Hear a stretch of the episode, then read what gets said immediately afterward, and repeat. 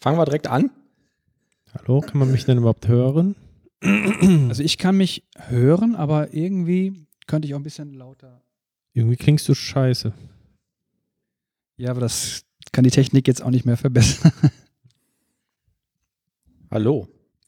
Hallo. Katharina sagt ja, dass Manuel klingt wie, der könnte auch Tages... Wie ein besoffener. Seemann. Richtig. Und ne Buddel voll Rum. Bonn. Sag mal, guten Abend, Manuel. Guten Abend. bin heute an so einem Schönheitssalon irgendwie vorbeigelaufen und haben die angeboten Microneedling oder äh, Microblading. Ich habe die gefragt, was ist das? Ja, was ist das denn jetzt? Weiß ich nicht. Ich dachte, ihr wisst das vielleicht. nee, Blading, also Blade. Mein Äh, Kollege meinte, ähm, das wäre so, wenn man sich ritzt quasi, man ist aber noch nicht voll da drin, irgendwie, dann macht man halt nur so Microblading.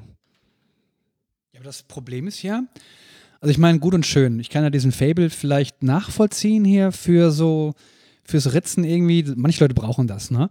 Aber es gibt einen ganz entscheidenden Nachteil. Diese Narben, die du dann hast, irgendwie, die wirst du nicht mehr los. Und wenn du das siehst an dem Arm, ne, dann denkst du dir so, ach du Scheiße, der ist irre. Ja, deshalb machen ja die Profis das auch nur da, wo man es nicht sieht. Nur im Oberarm oder Oberschenkel irgendwie. Im Po. Microblading ist eine manuelle Methode des bekannten Permanent Make-up, welche aus dem asiatischen Raum stammt. Der Unterschied gegenüber dem klassischen Permanent Make-up besteht darin, dass beim Microblading kein Gerät bzw. keine Maschine zum Einsatz kommt. Sondern ein Messer. Keine Ahnung. Kann man nicht so eine Ritzmaschine Was ist irgendwie erfinden? Microneedling? Für Leute, die sich so ritzen, dass sie nur den Arm irgendwo reinstecken müssen. Richtig, dann kommt der voll, Aua, aua. verschmiert wieder raus. Ja. Und dann so, oh, aua, ah, das ist das gut. Hattet ihr so Leute in der Klasse damals, die sich geritzt haben? nee, Wir hatten ein so ein Mädel, das hat das immer gemacht. das machen immer Mädchen irgendwie, ne? Ja, kann sein. Also ich hatte in der Türkei hatten wir so eine ähm, so eine ähm, Kellnerin irgendwie, ne? Die hatte auch den Arm so geritzt gehabt. Und da war mein erster Gedanke gewesen und ich verurteile mich für diesen Gedanken. Ich möchte nicht mehr, dass sie meine Kinder bedient. Schlimm. Komm, wir fangen einfach an, oder? Das hast du aber jetzt Dachte- nicht aufgenommen. ich hab ne? alles Wir wären drin. Im, Wie bitte? ich dachte, wir wären mittendrin. Ich dachte auch, ich dachte, wäre Smalltalk. Ja, irgendwie das schon. wäre Ja. schon die Folge.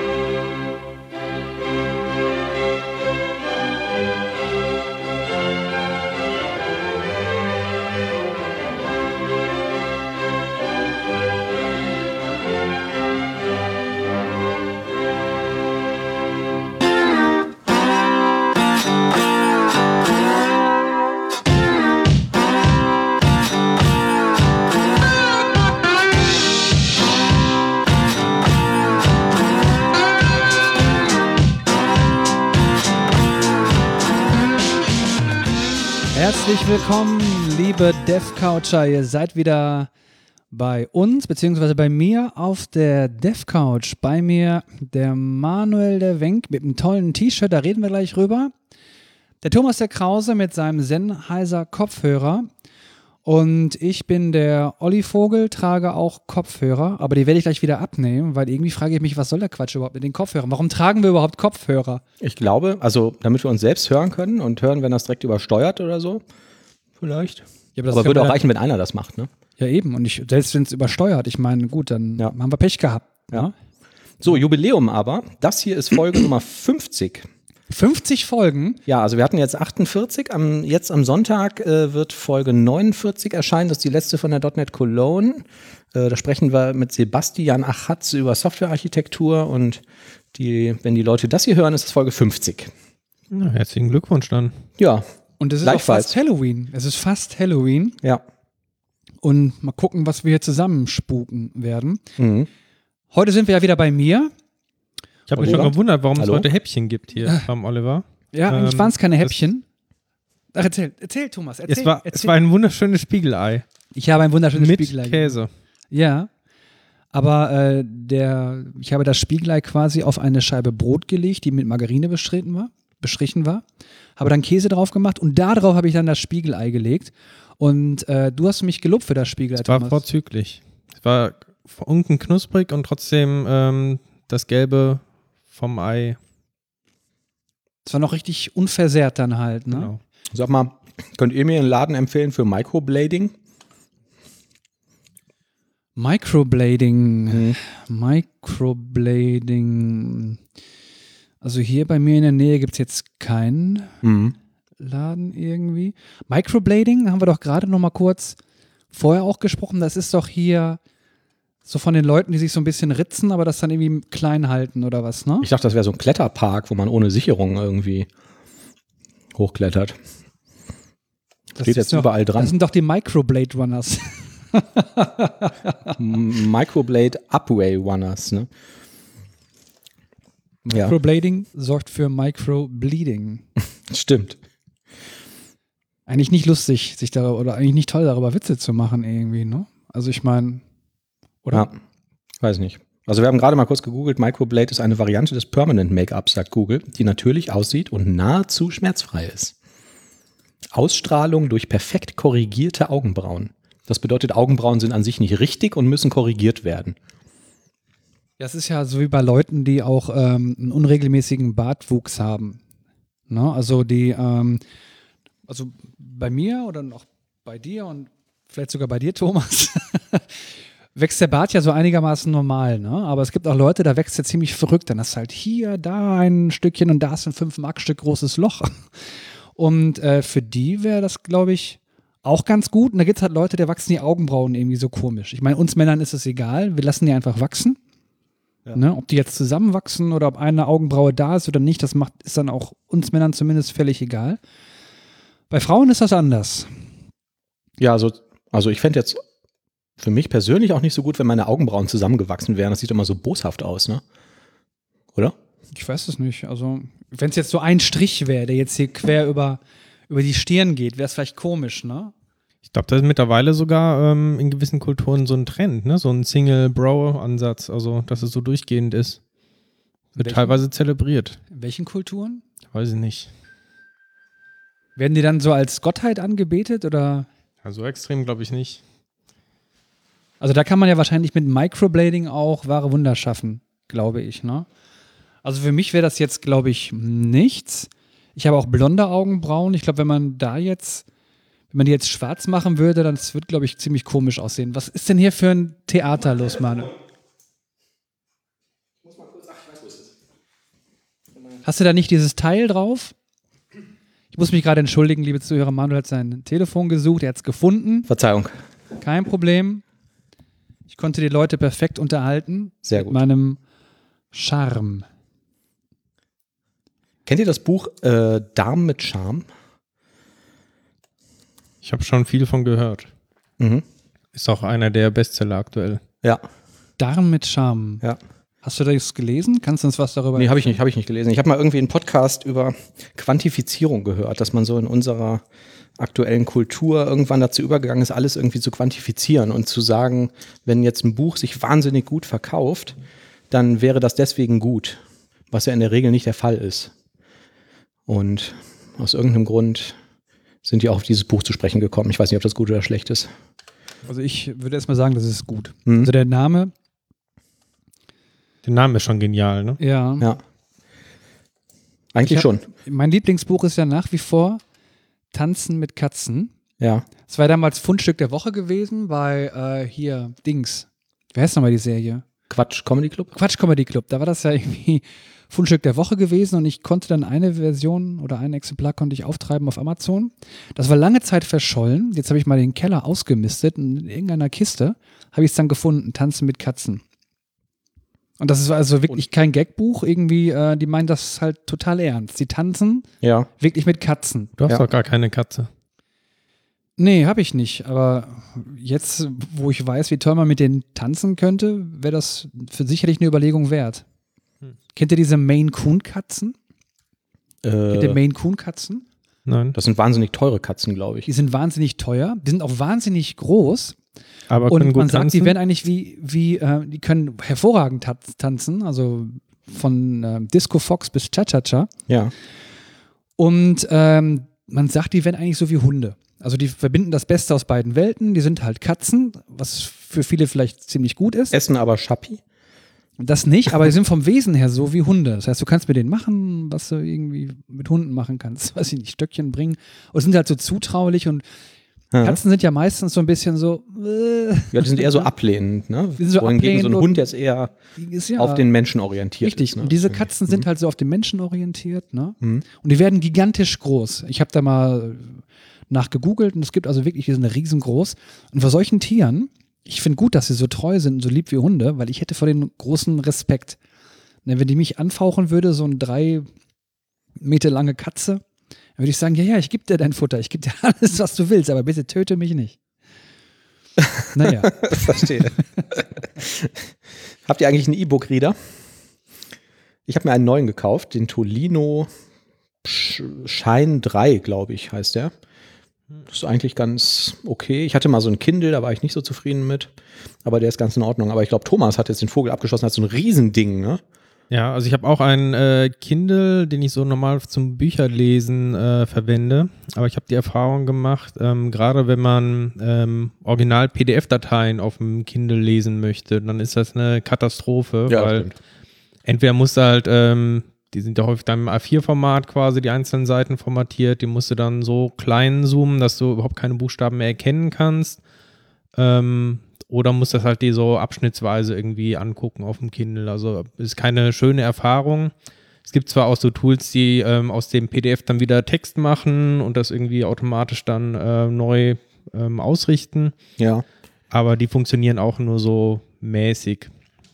Und gleichzeitig, ähm, wenn ich äh, so Fachbücher, Computerbücher lese, finde ich es auch manchmal schwierig, irgendwelche Grafiken oder sowas dann ordentlich zu erkennen. Also sind dann auch die Schriften manchmal sehr klein, unscharf und sowas. Auch das war nicht so toll. Und jetzt hatte ich gesehen, ähm, es gibt gigantisch große, ja eigentlich E-Book-Reader ist äh, das falsche Wort, eigentlich Tablets quasi mit äh, E-Paper-Display von der Marke Onyx und habe mir ein Onyx Max 3 gekauft. Das ist quasi ein 13 Zoll Tablet mit ähm, aktuellem Android, aber halt mit einem E-Paper-Display, also diesem, also auf, zum Nachteil erstmal schwarz-weiß, aber halt auch kein ähm, dauerhafte Hintergrundbeleuchtung, die die Augen einfach ermüdet, sondern was, wie man es halt kennt von einem Kindle mit diesem E-Paper-Display, ähm, sehr kontraststark, ähm, ohne aktives Licht Mhm. und deshalb angenehm eigentlich zum Lesen.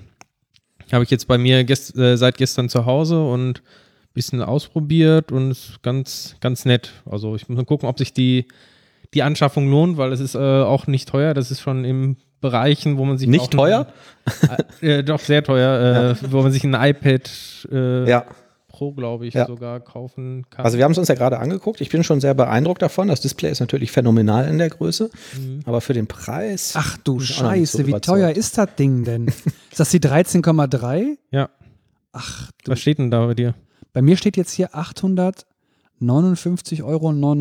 Boah, scheiße, so viel habe ich ausgegeben. auch. ja, also ich muss mal ein bisschen ausprobieren. Ähm, ich fand es ganz gut jetzt irgendwie zum, ja, wie gesagt, zum, zum Studieren irgendwie, zum, zum Paper lesen. Die haben halt ein paar nette Tools. Man kann auch schön drauf rumzeichnen. Ist ein Stift dabei. Ähm, ja.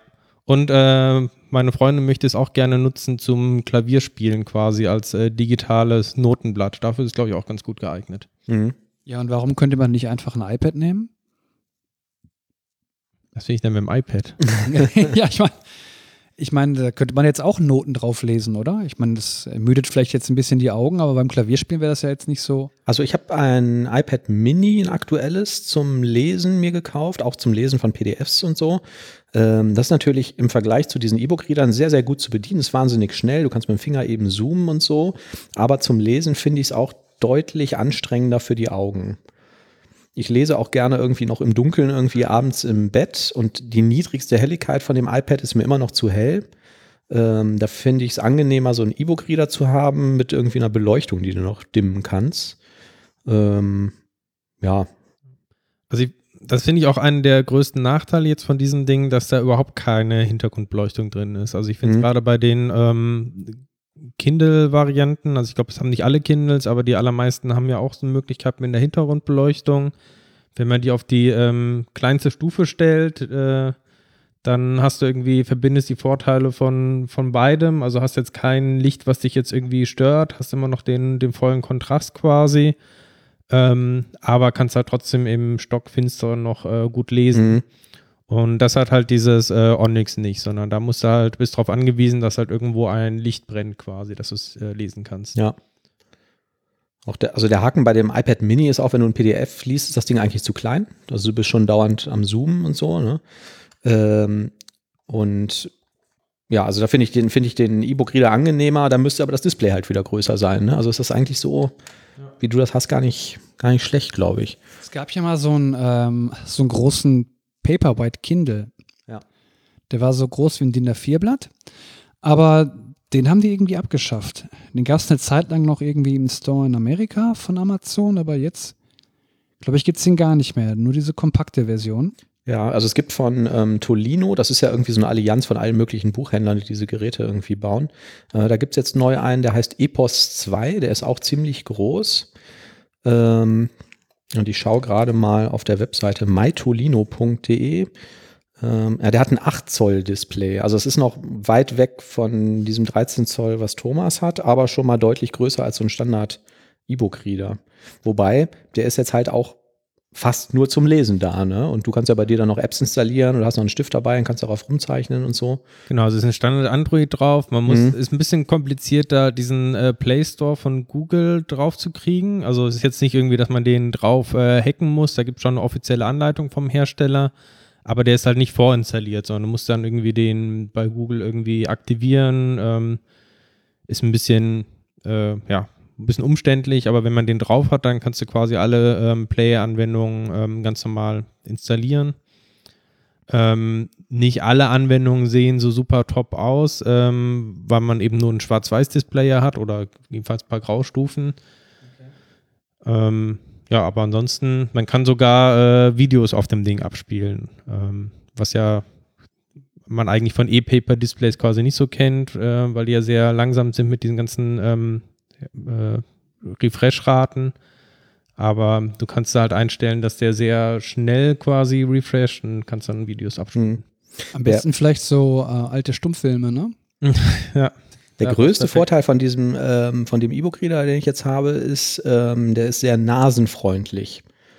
Also man kennt das, man liegt irgendwie nachts im Bett und liest und hat irgendwie das iPad in der Hand und liest und liest und liest und wird dann irgendwann müde.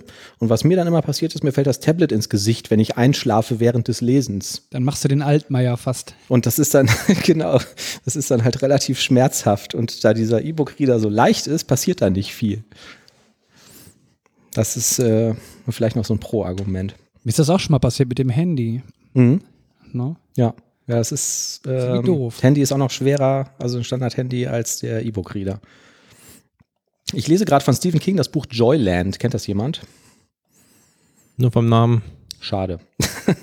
ich habe es jetzt halb durch und warte die ganze Zeit, dass jetzt irgendwas passiert. Und ich hätte jetzt gerne mal irgendwie äh, gewusst, ob da noch irgendwas passiert, ob sich das noch lohnt. Ich finde das irgendwie faszinierend von, von Autoren, wenn die das schaffen, so belanglose Geschichten so in die Länge ziehen zu können, dass sie es irgendwie schaffen, mich 150 Seiten lesen zu lassen und ähm, dass man trotzdem weiterliest. Ne? Also ist es jetzt spannend oder langweilig? Es ist nicht langweilig, aber mm, ich frage mich die ganze Zeit, ja, was, was, wann geht's denn jetzt mal los? Also, was passiert denn jetzt? Ist irgendwie, also handelt bisher über so einen Typen, der in den Ferien in so einem Vergnügungspark in den USA arbeitet, so als Studienjob mit anderen Studenten zusammen und dann kommt irgendwie raus, dass in der Geisterbahn wurde mal ein Mädchen ermordet. Und seitdem soll es da in dieser Geisterbahn spuken. Und manche Leuten erscheint dieses Mädchen irgendwie als Geist. Und ähm, die sehen die dann einfach und sind dann hinterher irgendwie völlig verstört. Aber bis jetzt war es nicht besonders spannend und man weiß nicht, worauf das jetzt irgendwie hinauslaufen soll. Also, ja, ich weiß es nicht. Mein Lastenrad ist da. Ist das ein Knüller? Ja, Wahnsinn. diese, Ja. diese Überleitung. Ja, Entschuldigung. War jetzt, war jetzt ein bisschen. Ja, ich habe so, gemerkt, dass dieses Thema nichts mehr hergibt. Und da dachte ich, komm, war nicht so galant, ne? Solch, solch, äh, Vielleicht hättest du so eine Marker machen kommt man von können. Geisterbahn auf Lastenrad? Hast du denn schon irgendwelche Lasten damit transportiert? Warst du schon einkaufen damit? yes, habe ich gemacht. Ich war bei Aldi, habe eine Packung Lachs gekauft. Ich ganze Packung? von gemacht, ja. Der Wahnsinn. 250 Gramm Biolachs. Allerfeinster. 250 Kilo. Gramm. Gramm. Achso. Ja, äh, nee, ich habe wirklich direkt am ersten Tag äh, musste ich, ein, ich habe einen Rechner verkauft, also so einen kompletten PC, den musste ich zur Post bringen und da war das schon sehr praktisch, das da reinstellen zu können. Ähm, ist sehr, sehr cool. Bisher bin ich ganz zufrieden damit. Das ist ein Paxter 80, falls das jemand, äh, Paxter 60, falls das jemand äh, mal googeln will, wie sowas aussieht und ähm, ja, macht Spaß. Mein äh, Kollege hat mir heute ein Foto gezeigt von seinem Fahrrad. Das hat auch irgendwie über so eine Art Leasing oder sowas äh, bekommen. Ja. Und er ist gerade heute ein äh, Lastwagen einfach komplett drüber gefahren. Oh, Und das aber irgendwie. Ähm, aber warum? Also er war nicht Weiß auf dem nicht, Rad, also- als das passiert ist. Nein, nein, nein. Ja. Also da stand halt irgendwo am, am Wegrand oder so und der Fahrer ist einfach äh, irgendwie drüber gefahren und ist, hat auch nicht angehalten, sondern einfach weitergefahren. Hm. Was irgendwie wohl ziemlich dumm ist, weil in dem Viertel da die Nachbarn schon sehr aufmerksam sind und gleich mehrere Leute auch irgendwie das Nummernschild dann sich notiert haben. Mhm. Ähm, ja, bin mal gespannt, ob sie den kriegen. Also ich kann sagen, ich habe ja irgendwann angefangen mit der GoPro. Ich werde auch irgendwann mal angefangen, diese Videos zu veröffentlichen. Hier passiert jeden Tag irgendwie sowas, wo Autofahrer versuchen, dich umzubringen. Also vorsätzlich. Neulich bin ich morgens irgendwie zum Kunden gefahren mit dem Rad und bin hinter so einem Mercedes-Transporter hergefahren und hatte so, weiß nicht, fünf, sechs Meter Abstand. Ne? Der ist da so in Schrittgeschwindigkeit langgetuckelt. Und auf einmal bleibt der stehen, macht den Rückwärtsgang rein und fährt zurück. Und ich stand halt hinter dem. Und er wollte, glaube ich, links in so eine Straße abbiegen, an der er aber schon irgendwie ein paar Meter vorbei war. Und als er dann so ein paar Zentimeter vor meinem Rad war, habe ich irgendwie sehr aggressiv angefangen zu schreien. Dann macht er den Vorwärtsgang rein und fährt weg. Ja, meinst du, das jetzt absichtlich? Der ich wahrscheinlich gar Nee, nicht ich glaube, gesehen. der hat gesehen, oh, da geht die, genau, das ist ja das Problem, ne? Also äh, er hat, dich, hat mich nicht gesehen, ist einfach zurückgefahren, weil er wahrscheinlich dann doch links in die Straße rein wollte. Aber dann irgendwie, wenn auf einmal hier hinten jemand schreit, einfach abzuhauen und nicht mal zu gucken, was denn da jetzt passiert ist oder so, fand ich auch irgendwie optimistisch. Weil dann hat er auf einmal keinen Bock mehr. Ja, gut, der dachte wahrscheinlich, du wärst schon unterm Auto und ist dann weggefahren. Ja, wahrscheinlich, genau. War das nicht damals in China irgendwie so, dass, ähm, dass es günstig oder besser war für die Leute, jemanden mit dem Auto tot zu fahren, als zum Krüppel zu machen? Weil es irgendwie, wenn du jemanden in China zum Krüppel machst, musst du für ihn zahlen bis zu seinem Lebensende. Mhm. Und äh, wenn du denjenigen aber tot fährst, dann kriegst du halt auch eine Strafe, aber die verfolgt dich dann vielleicht nur ein paar Jahre oder so. Und das hat ja. dazu geführt, öfter, dass Leute, ähm, Autofahrer, die jetzt jemanden angefahren haben und der Typ lag dann da, dass sie hingegangen sind und den danach nochmal richtig tot gefahren haben. Mhm. Das hatte ich mal irgendwann gelesen. Mhm. Ne? Das Weil es halt, gelesen. Weiß nicht, ob es China war, aber irgendwo. ich meine, es war China. Und ähm, ja, das wäre einfach besser für die. Zum Glück haben wir das hier nicht, ne? Ja. Zum Glück ist das bei uns hier umgekehrt. Und ich glaube auch, dass wenn das jetzt nicht so hoch geahndet wäre, jemanden zu überfahren, dass du einen Punkt kriegst oder so, ne? Äh, oder weiß nicht, wie viele Punkte kriegt man für jemanden totfahren, können wir mal googeln. dann glaube ich, dass das hier auch so wäre, ne? Dass du dann, wenn du 30 Euro kriegst, ja, Könnte es sein, dass du da gar keine Punkte für kriegst? Also ich meine, das ist doch kein Straßenverkehrsordnungsdelikt, jemanden zu überfahren, oder? ich glaube schon, Wenn dass du das du nicht dann den vorsetzt. Führerschein wegbekommst. Ja? Ja, Das ist doch ziemlich doof, wenn man für falsch Parken einen Punkt kriegt, aber nicht fürs Leute töten. Da stimmt doch irgendwas nicht. Haben die ja auch wieder man sollte für entschärft. alles ne? einfach Punkte kriegen. Haben die ja auch wieder entschärft, ne? Mit dem Falschparkenpunkten und so. Entschärft? Ja. Echt? Ja, also äh, ursprünglich soll, äh, hieß es ja, ähm, Parken auf einem oder Halten auf einem Radweg ähm, mit Gefährdung heißt, der äh, Radfahrer oder wer immer da lang will, muss auf die Straße ausweichen. 100 Euro ein Punkt. Und ähm, jetzt sind es wohl in der aktuellen Gesetzeslage nur noch 55 Euro, kein Punkt. Und dann ist halt die Frage, dann gibt es noch verschiedene Abstufungen. Also eine Gefährdung ist wohl, da streitet man sich jetzt schon um den Begriff, ne, ob das wirklich eine Gefährdung ist, wenn du auf die Straße ausweichen musst oder nicht. Ne? Also da gibt es halt irgendwie wohl äh, Rechtsgutachten, die sagen, ja, eine Gefährdung ist eigentlich nur, wenn du auf die Straße auf, ausweichen und dann wirklich überfahren wirst oder so. Ne? Also wirklich etwas ändern wird sich da nicht. Es es bleibt immer noch relativ günstig bei uns. apropos Blut. Äh, ich habe mal ein kleines äh, Selbstexperiment die letzten Wochen gemacht. Und zwar ähm, habe ich vor. Hast dich geritzt. Ja, fast. Ich habe vor einigen Wochen einen Artikel gelesen ähm, über Diabetiker heutzutage und wie die quasi ja ihr Leben so managen. Also Diabetes ist ja, ich weiß nicht, ob ihr im Freundeskreis irgendwie Leute habt, irgendwie die, die damit kämpfen, ist ja irgendwie eine, eine Scheißsache. Und ich kannte das irgendwie so, wir müssen halt äh, sich zigmal am Tag dann irgendwie in den Finger stechen und irgendwie aktuellen Blutzucker messen und dann entsprechend halt Insulin spritzen. Ähm, aber es gibt ja mittlerweile etliche Hilfen quasi, bis hin zu irgendwelchen automatischen Insulinpumpen, wo man also dann einfach sagen kann mit dem Smartphone jetzt irgendwie, jetzt äh, pumpt mal so und so viel Insulin rein. Und ähm, jetzt auch immer mehr vermehrt dann automatisch so, dass du quasi ein Messgerät hast, was immer deinen Blutzucker misst oder so ein Sensor und dann entweder äh, manuell oder automatisch dann entsprechend mit so einer Pumpe verbunden ist, äh, um das zu steuern.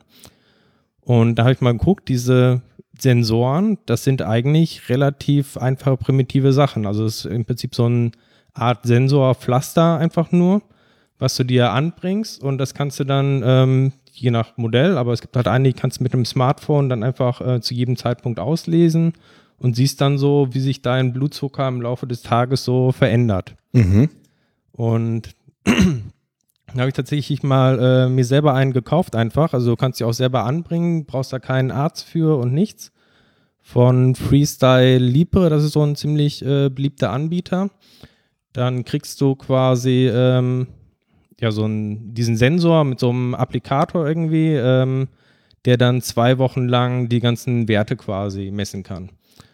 Ähm, dieses Applikator, es ist, fühlt sich ein bisschen ja, so Tacker-mäßig irgendwie an. Der wird quasi einmal, muss der ähm, so einen Faden irgendwie unter die Haut bringen, damit er dann irgendwie im Gewebe immer diesen Blutzucker messen kann. Moment, Moment, Moment. Ich kann der Geschichte irgendwie nicht, nicht folgen. Also du, äh, das ist eine Art Pflaster, das klebst du dir irgendwo auf die Haut.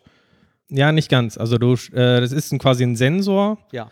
ähm, der mit so einem Klebepad verbunden ist. Ja. Und es gibt erstmal einen Applikator quasi, da steckst du dieses Ding rein, ähm, drückst das irgendwie ähm, dir an die Schulter, drückst einmal feste drauf, Mhm. dann gibt es halt so einen Mechanismus, der mit so einer kleinen Nadel irgendwie diesen Faden in die Haut bringt und gleichzeitig diesen Sensor festklebt. Ja. Sensor, aber ich kann dir auch mal zeigen, das ist so ein kleines Ding. Und das hast du dir gekauft? Ach ja, okay, das sieht jetzt aus wie so ein Knopf. Ja. Genau. Und der sitzt auf so einem Klebepad quasi, was da nicht abgeht. Ja. Darf ich da ein Foto von machen? Kannst du machen. Also sieht jetzt schon ein bisschen dreckig aus, weil es jetzt schon fast zwei Wochen dran ist. Zuhörer können das dann auf der Webseite sehen. devcouch.de. Und Ja. genau, verbunden ist das dann das So. Ganze mit einer App, die Ja. man sich installieren kann. Ja. Und die kann dann per NFC quasi das Ding einfach auslesen. Das heißt, du kannst zu jedem Zeitpunkt einfach an diesen Sensor dran gehen, Hältst du das Gerät davor? vibriert er zweimal und dann zeigt er dir den aktuellen Blutzucker an. Okay. Jetzt sieht man hier das äh, schöne Spiegelei vom Oliver, hat das direkt hier auf äh, 140 quasi hochgepusht. Mhm. Ähm, Das lag aber mehr an dem Brot. Genau, und äh, der misst es nicht nur zu dem Zeitpunkt, sondern der überträgt auch alle Werte quasi der letzten bis zu acht Stunden. Also das heißt, ähm, auch wenn man jetzt nicht äh, permanent da irgendwie das Ding dran hält, hast du quasi ein komplettes ähm, Verlauf dann, ähm, wie ist das jetzt über so einen Tag, wie hat sich das verändert. Okay, aber dieses Ding kaufe ich irgendwie im Laden oder in der Apotheke oder? Ja, in dem Fall kannst du es einfach online bestellen. Ja. Ähm, wenn man tatsächlich äh, Diabetes hat, ich habe ja keinen äh, kein Diabetes, keine Einschränkungen da, ähm, aber wenn man das hätte, dann gibt es auch äh, wohl Zuschüsse von Krankenkassen, Mhm. die es dann übernehmen. Ähm, in meinem Fall habe ich es halt selber gezahlt. Das waren jetzt für zwei, also für diese zwei Wochen Sensor einmalig 60 Euro. Mhm. Ähm, ich fand es aber sehr interessant, was man da so lernt. Also wie sich zum Beispiel jetzt verschiedene Mahlzeiten irgendwie so auswirken, ähm, was das so Spikes sind. Ich Mhm. hatte immer das ähm, Gefühl bei mir, dass ich relativ oft in so einem Suppenkoma irgendwie drin bin, dass ich also so zwei Stunden irgendwie nach dem Essen dann ziemlich müde werde. Das hat mich einfach mal interessiert, inwiefern das jetzt auch mit Blutzucker oder sowas zu tun hat. Ja. Und? Ähm, Ist das so? Ja, also teilweise tatsächlich ähm, habe ich den Effekt gesehen, dass der, wenn man Mahlzeiten halt hat, die sehr äh, kohlenhydratreich sind, Mhm. dass dann der erstmal initial sehr hoch geht und so einen Spike hat, aber nachher dann umso mehr quasi runtersackt. Das heißt also, dass im sehr kurzen Zeitraum dann der Blutzucker dann irgendwie vom sehr hohen Wert dann sehr niedrig geht. Mhm. Teilweise dann auch niedriger als das, was normal irgendwie wäre. Ne? Und ich glaube, das hat dann schon irgendwie diese, insgesamt dieser Spike sowohl nach oben als auch nach unten einfach gewisse Anstrengungen wahrscheinlich ähm, im Körper dann zufolge. Aha. Damit kann man schon merken. Ähm, ja, oder auch insgesamt, wie halt verschiedene Mahlzeiten sind. Ne? Also das äh, Tödliche war echt einmal ähm, abends um 9 Uhr oder sowas noch einen schönen fetten äh, Hamburger reingezogen mit äh, Pommes und so einer schönen süßen äh, Soße noch. So Mhm. einer, und da ging das echt ab nach oben in der Blutzucker und hat dann auch irgendwie fast die ganze Nacht dann noch so durchgehalten. Also um 3 Uhr nachts äh, war dann immer noch äh, so Auswirkungen zu spüren. Mhm. Während das ansonsten normalerweise erstaunlich schnell auch wieder sich normalisiert. Also nach so ein, zwei Stunden ist er eigentlich wieder im normalen Bereich. Mhm. Und also ich finde sowas irgendwie total faszinierend, einfach diese, diese Werte zu sehen im Verlauf und Ja. ja. das interessiert. Also Du hast jetzt den Blutzuckerspiegel, ne? Ja. So. Jetzt isst doch mal ein paar Chips. habe ich ja eben schon. Ja, aber ich möchte das jetzt live sehen. Ich würde gerne live sehen und unsere Zuschauer, unsere Aber Zuhörer sollen das auch mitbekommen. Kicken da M&M's nicht mehr? Sind da nicht mehr Kohlenhydrate im gleichen Volumen ja, oder so? gute. Frage. Lass uns das testen. Also ich glaube tatsächlich, das habe ich äh, gelesen, ähm, aber hat sich auch teilweise wieder gespiegelt. Ähm, so frittierte Kartoffeln sind nicht unbedingt das Schlimmste. Also es, sowas wie Reis ähm, ist deutlich schlimmer irgendwie für den Blutzucker als jetzt äh, Fritten. Also Ja, aber isst doch jetzt mal zwei M&M's und zeig uns doch mal live, wie sich dein Blutzuckerspiegel verändert. Also ich kann jetzt mal äh, so eine Handvoll essen und dann können wir mal gucken. Mach es mal vorher. Wie hoch so ist der jetzt 15 gerade nochmal? Der ist ja schon relativ hoch. Also ich glaube nicht, dass der jetzt noch weiter steigt. Also Also ich hatte da auch mal ähm, schon länger her irgendwie ein bisschen was drüber gelesen. Ganz interessant ist ja da auch immer dieser glykämische Index ne, in dem Verhältnis. Der sagt quasi, wie schnell oder wie stark Kohlenhydrate von irgendeiner Nahrung aufgenommen und wieder abgebaut werden. Also wie stark äh, sinkt und fällt der Blutzuckerspiegel danach wieder. Ne? Und ähm, dann gibt es ja verschiedene Zuckerarten. Also du kannst ja zum Beispiel mit so diesem standard weißen Kristallzucker irgendwie süßen oder nimmst stattdessen äh, Agavendicksaft. Und der Unterschied zwischen diesen Süßungsmitteln ist wohl dann, also jetzt in dem Fall dieser glykämische Index, ne? bei Agavendicksaft steigt der Blutzuckerspiegel viel langsamer und fällt dann auch wieder viel langsamer, wohingegen bei normalem Kristallzucker das halt so eine Zickzackkurve ist. stimmt, ja. Und bei dem Fallen entwickelt sich ja dann auch so dieser übliche Heißhunger so und dann willst du wieder irgendwas Süßes essen, um das irgendwie wieder diesen Kick zu kriegen. Und da gab es irgendeine Studie, wo die gesagt haben, dass das wohl auch ähm, einen Ausschlag hätte auf ähm, so Pickel. Also wenn du unreine Haut hast oder so, legt das wohl, also hat man sich immer gefragt, warum kriegt man davon irgendwie Pickel? Und das liegt wohl auch daran, wenn du jetzt irgendwie fettige Pommes isst, führt das dazu, dass der Blutzuckerspiegel äh, steigt und dann aber schnell wieder fällt. Und das soll wohl irgendwie auch für diese unreine Haut verantwortlich sein. Fand ich auch ganz spannend. Also ich mache manchmal mittags irgendwie ein Müsli, irgendwie so ein, so ein Vollkorn-Müsli und wenn ich das süße, dann irgendwie auch mit Agavendicksaft und ähm, habe auch das Gefühl, dass ich da hinterher auch viel weniger Hunger von habe. Also im Vergleich zu, tust da irgendwie einen Löffel Zucker rein oder so, ne? Was ich auch ähm, interessant finde, du kannst ja halt so verschiedene Statistiken dann auch ähm, ansehen. Also zum Beispiel erstmal so Tagesmuster. Da kann man ganz schön sehen, ähm, dass ich eigentlich nie frühstücke und dann immer ja so ziemlich genau gegen 12 Uhr dann mit den Kollegen zum Mittagessen gehe. Ja. Also blutzuckermäßig ist dann auch äh, bei mir irgendwie von äh, Mitternacht bis äh, 12 Uhr eigentlich tote Hose und dann Mhm. sieht man schön, dass es dann in der Regel immer ansteigt Mhm. und dann esse ich immer relativ spät zu Abend, dann gegen 9 Uhr ist dann wieder so ein schöner, meistens der größere Ausschlag dann irgendwie mit dem üppigen Abendessen, Mhm. wo es dann nochmal hochgeht. Genau, das kann man, Kann man alles denn- sehen.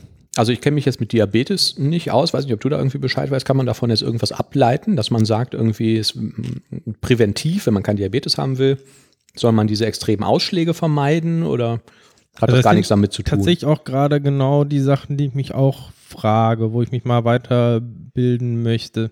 Mhm. Zum Beispiel zeigt diese Anwendung, die ist natürlich jetzt äh, erstmal für Diabetiker geschrieben. Das heißt, die zeigen so einen optimalen Bereich eigentlich an, der jetzt irgendwie von ja, so 100 bis 130, glaube ich, liegt. Mhm. Ähm, aber jetzt so normaler nüchtern Blutzucker liegt jetzt eigentlich deutlich darunter, also eher bei sowas wie 70 bis 80. Mhm. Ähm, da bin ich mir halt nicht sicher, ist es für mich als Nicht-Diabetiker auch sinnvoll, möglichst immer in diesem 100er-Bereich zu sein, also permanent irgendwas Kleines äh, snacken irgendwie? Ja. Oder ist es einfach nur der optimale Bereich für Diabetiker tatsächlich, damit die gar nicht erst in das Risiko reinkommen, so eine Unterzuckerung zu haben, was ja ähm, nach meinem Wissen erstmal eigentlich viel gefährlichere ist. Ne? Also, Mhm. dass man halt zu viel Insulin irgendwie spritzt und dann irgendwie so einen gefährlichen Unterzucker äh, bekommt. Okay. Also ich habe jetzt ähm, mal kurz gegoogelt in der Zwischenzeit, ich habe keine Ahnung davon. Ähm, hier sind zwei Typen von Diabetes unterschieden. Diabetes Typ 1. Ähm, Ursache ist fast immer eine Autoimmunreaktion. Das bedeutet, die Abwehrzellen des Immunsystems greifen die Insulin produzierenden Beta-Zellen im eigenen Körper an und zerstören sie. Die genauen Hintergründe der Autoimmunreaktion sind nicht bekannt. Ursachen Typ 2 Diabetes. Äh, Da kommen verschiedene Ursachen bzw. Auslöser zusammen. Bekannte Faktoren sind bisher die Erbanlage, Übergewicht und Bewegungsmangel, Unempfindlichkeit gegenüber Insulin, eine gestörte Insulinausschüttung und eine gestörte Produktion bestimmter Darmhormone. Also hier steht jetzt nicht direkt äh, ein Ernährungszusammenhang. Ja, also ich glaube auch, das ähm, hat man so im Kopf, dass einfach sehr viel ähm, oder dass Leute, die einfach zu viel Süßes oder sowas naschen, dann irgendwo ähm, Diabetes kriegen. Ich glaube, der Zusammenhang ist nur teilweise so. Also es gibt tatsächlich ja den Zusammenhang zwischen Übergewicht und natürlich ist zwischen Essen und Übergewicht auch eine Korrelation. Klar. Ähm, Und Bewegung auch. Ja. ich glaube, eine Sache ist einfach, dass äh, auch die Bauchspeicheldrüse, die das Ganze ja produziert, ähm, wohl verfetten kann halt. Und das ist halt auch nicht gut. Da sterben dann halt irgendwelche Zellen ab. Mhm. Aber ist auch nur mein, mein Laienwissen quasi. ja. Müssen wir mal einen Arzt einladen. Ja, cool, ganz interessant. Aber- hattest, hattest du jetzt gesagt, was dieser Sensor kostet? Äh, 60 Euro, Ja. Mhm. Und der hält wie lange? zwei Wochen. Ja. Das tut jetzt nicht weh irgendwie? Also, ich sag mal, dieses initiale ähm, Ansetzen, das kostet so ein bisschen Überwindung, aber es tut jetzt nicht wirklich weh. Also, oder nicht mehr als jetzt so ein Nadelstich irgendwie. Ja, aber ist das jetzt, das ist kein dauerhafter Schmerz Nein, oder nein, so, nein. oder? Interessant Und du ja- kannst auch mit diesem Sensor ähm, auch ganz normal duschen, schwimmen und sowas. Äh, also dieser Kleber ist sehr stark da irgendwie. Mhm. Ich hoffe, man kriegt den ab nach zwei Wochen. Ich habe vor einem, vor einem Jahr mal in irgendwelchen Nachrichten gelesen, dass es wohl ein Unternehmen in den USA gab, die ein Patent darauf angemeldet haben, Blutzucker ähm, ohne so eine Nadel zu messen, also durch die Haut mit irgendwie Licht.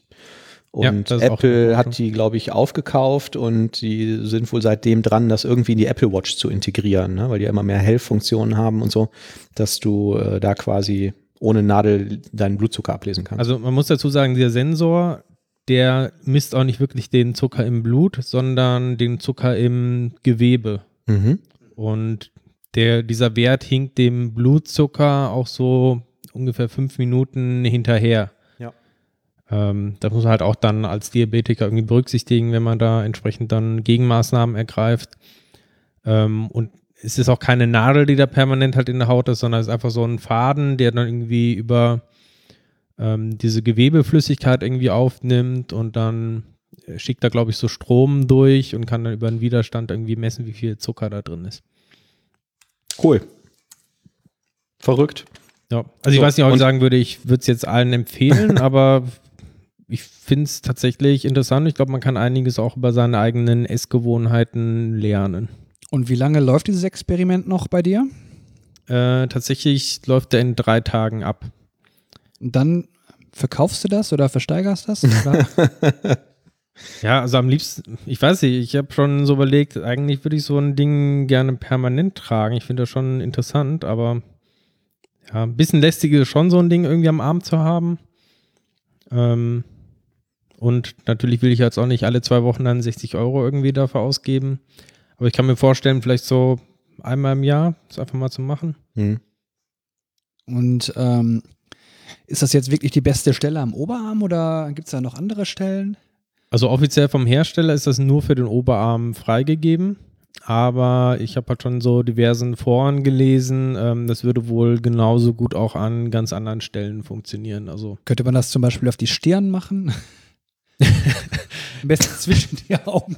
das ist mein drittes Auge. Da könnte man sich doch ein Auge drauf machen oder einen Aufkleber drauf machen. Also es gibt tatsächlich speziell, es gibt tatsächlich Ein speziell. Aufkleber da drauf. Ja. das wäre schon lustig. Ja. Ein Wackelauge. Was So ein? Hingucker Hm? irgendwie. Das ist meine neue Kette. Wenn Nein, im machst- Gesicht. Beim nächsten Experiment mach das doch mal über ein drittes Auge als Wackelauge. Also ich glaube, man muss schon ein bisschen Fettschicht da irgendwie, sollte man drunter haben. Weil auch wenn im Ding selber keine Nadel drin ist, ist in diesem Applikator eine Nadel drin, die irgendwie das Ding halt unter die Haut schießt. Und ich weiß nicht, wie weit die da reingeht. Die durchstößt dann deine Schädeldecke und Ich- punktiert dein Gehirn vielleicht. Ich rechne damit. Ich hätte das jetzt irgendwie auf den Oberschenkel gemacht oder so, aber da hast du vielleicht auch mal viel Bewegung durch Klamotten und Hosen. Ja, und so, also ne? Oberschenkel ist auch wohl ganz beliebt, wo Ja. Leute das Ja. ja. machen. Hm. Da gab es bei der Bundeswehr, ich war ja bei der Bundeswehr, da gab es irgendwie so ein ABC-Notfallpaket ne?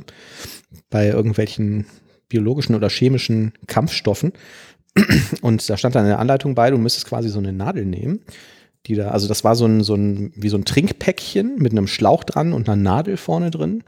Und dann gab es so Detektorpapierchen, wenn die sich irgendwie verfärben, dann äh, bist du irgendwie biologischen Kampfstoffen ausgesetzt. Und dann musstest du dir so diese Nadel von diesem Ding ins Bein auf den Knochen des Oberschenkels drücken und dann dieses ganze Päckchen da reindrücken.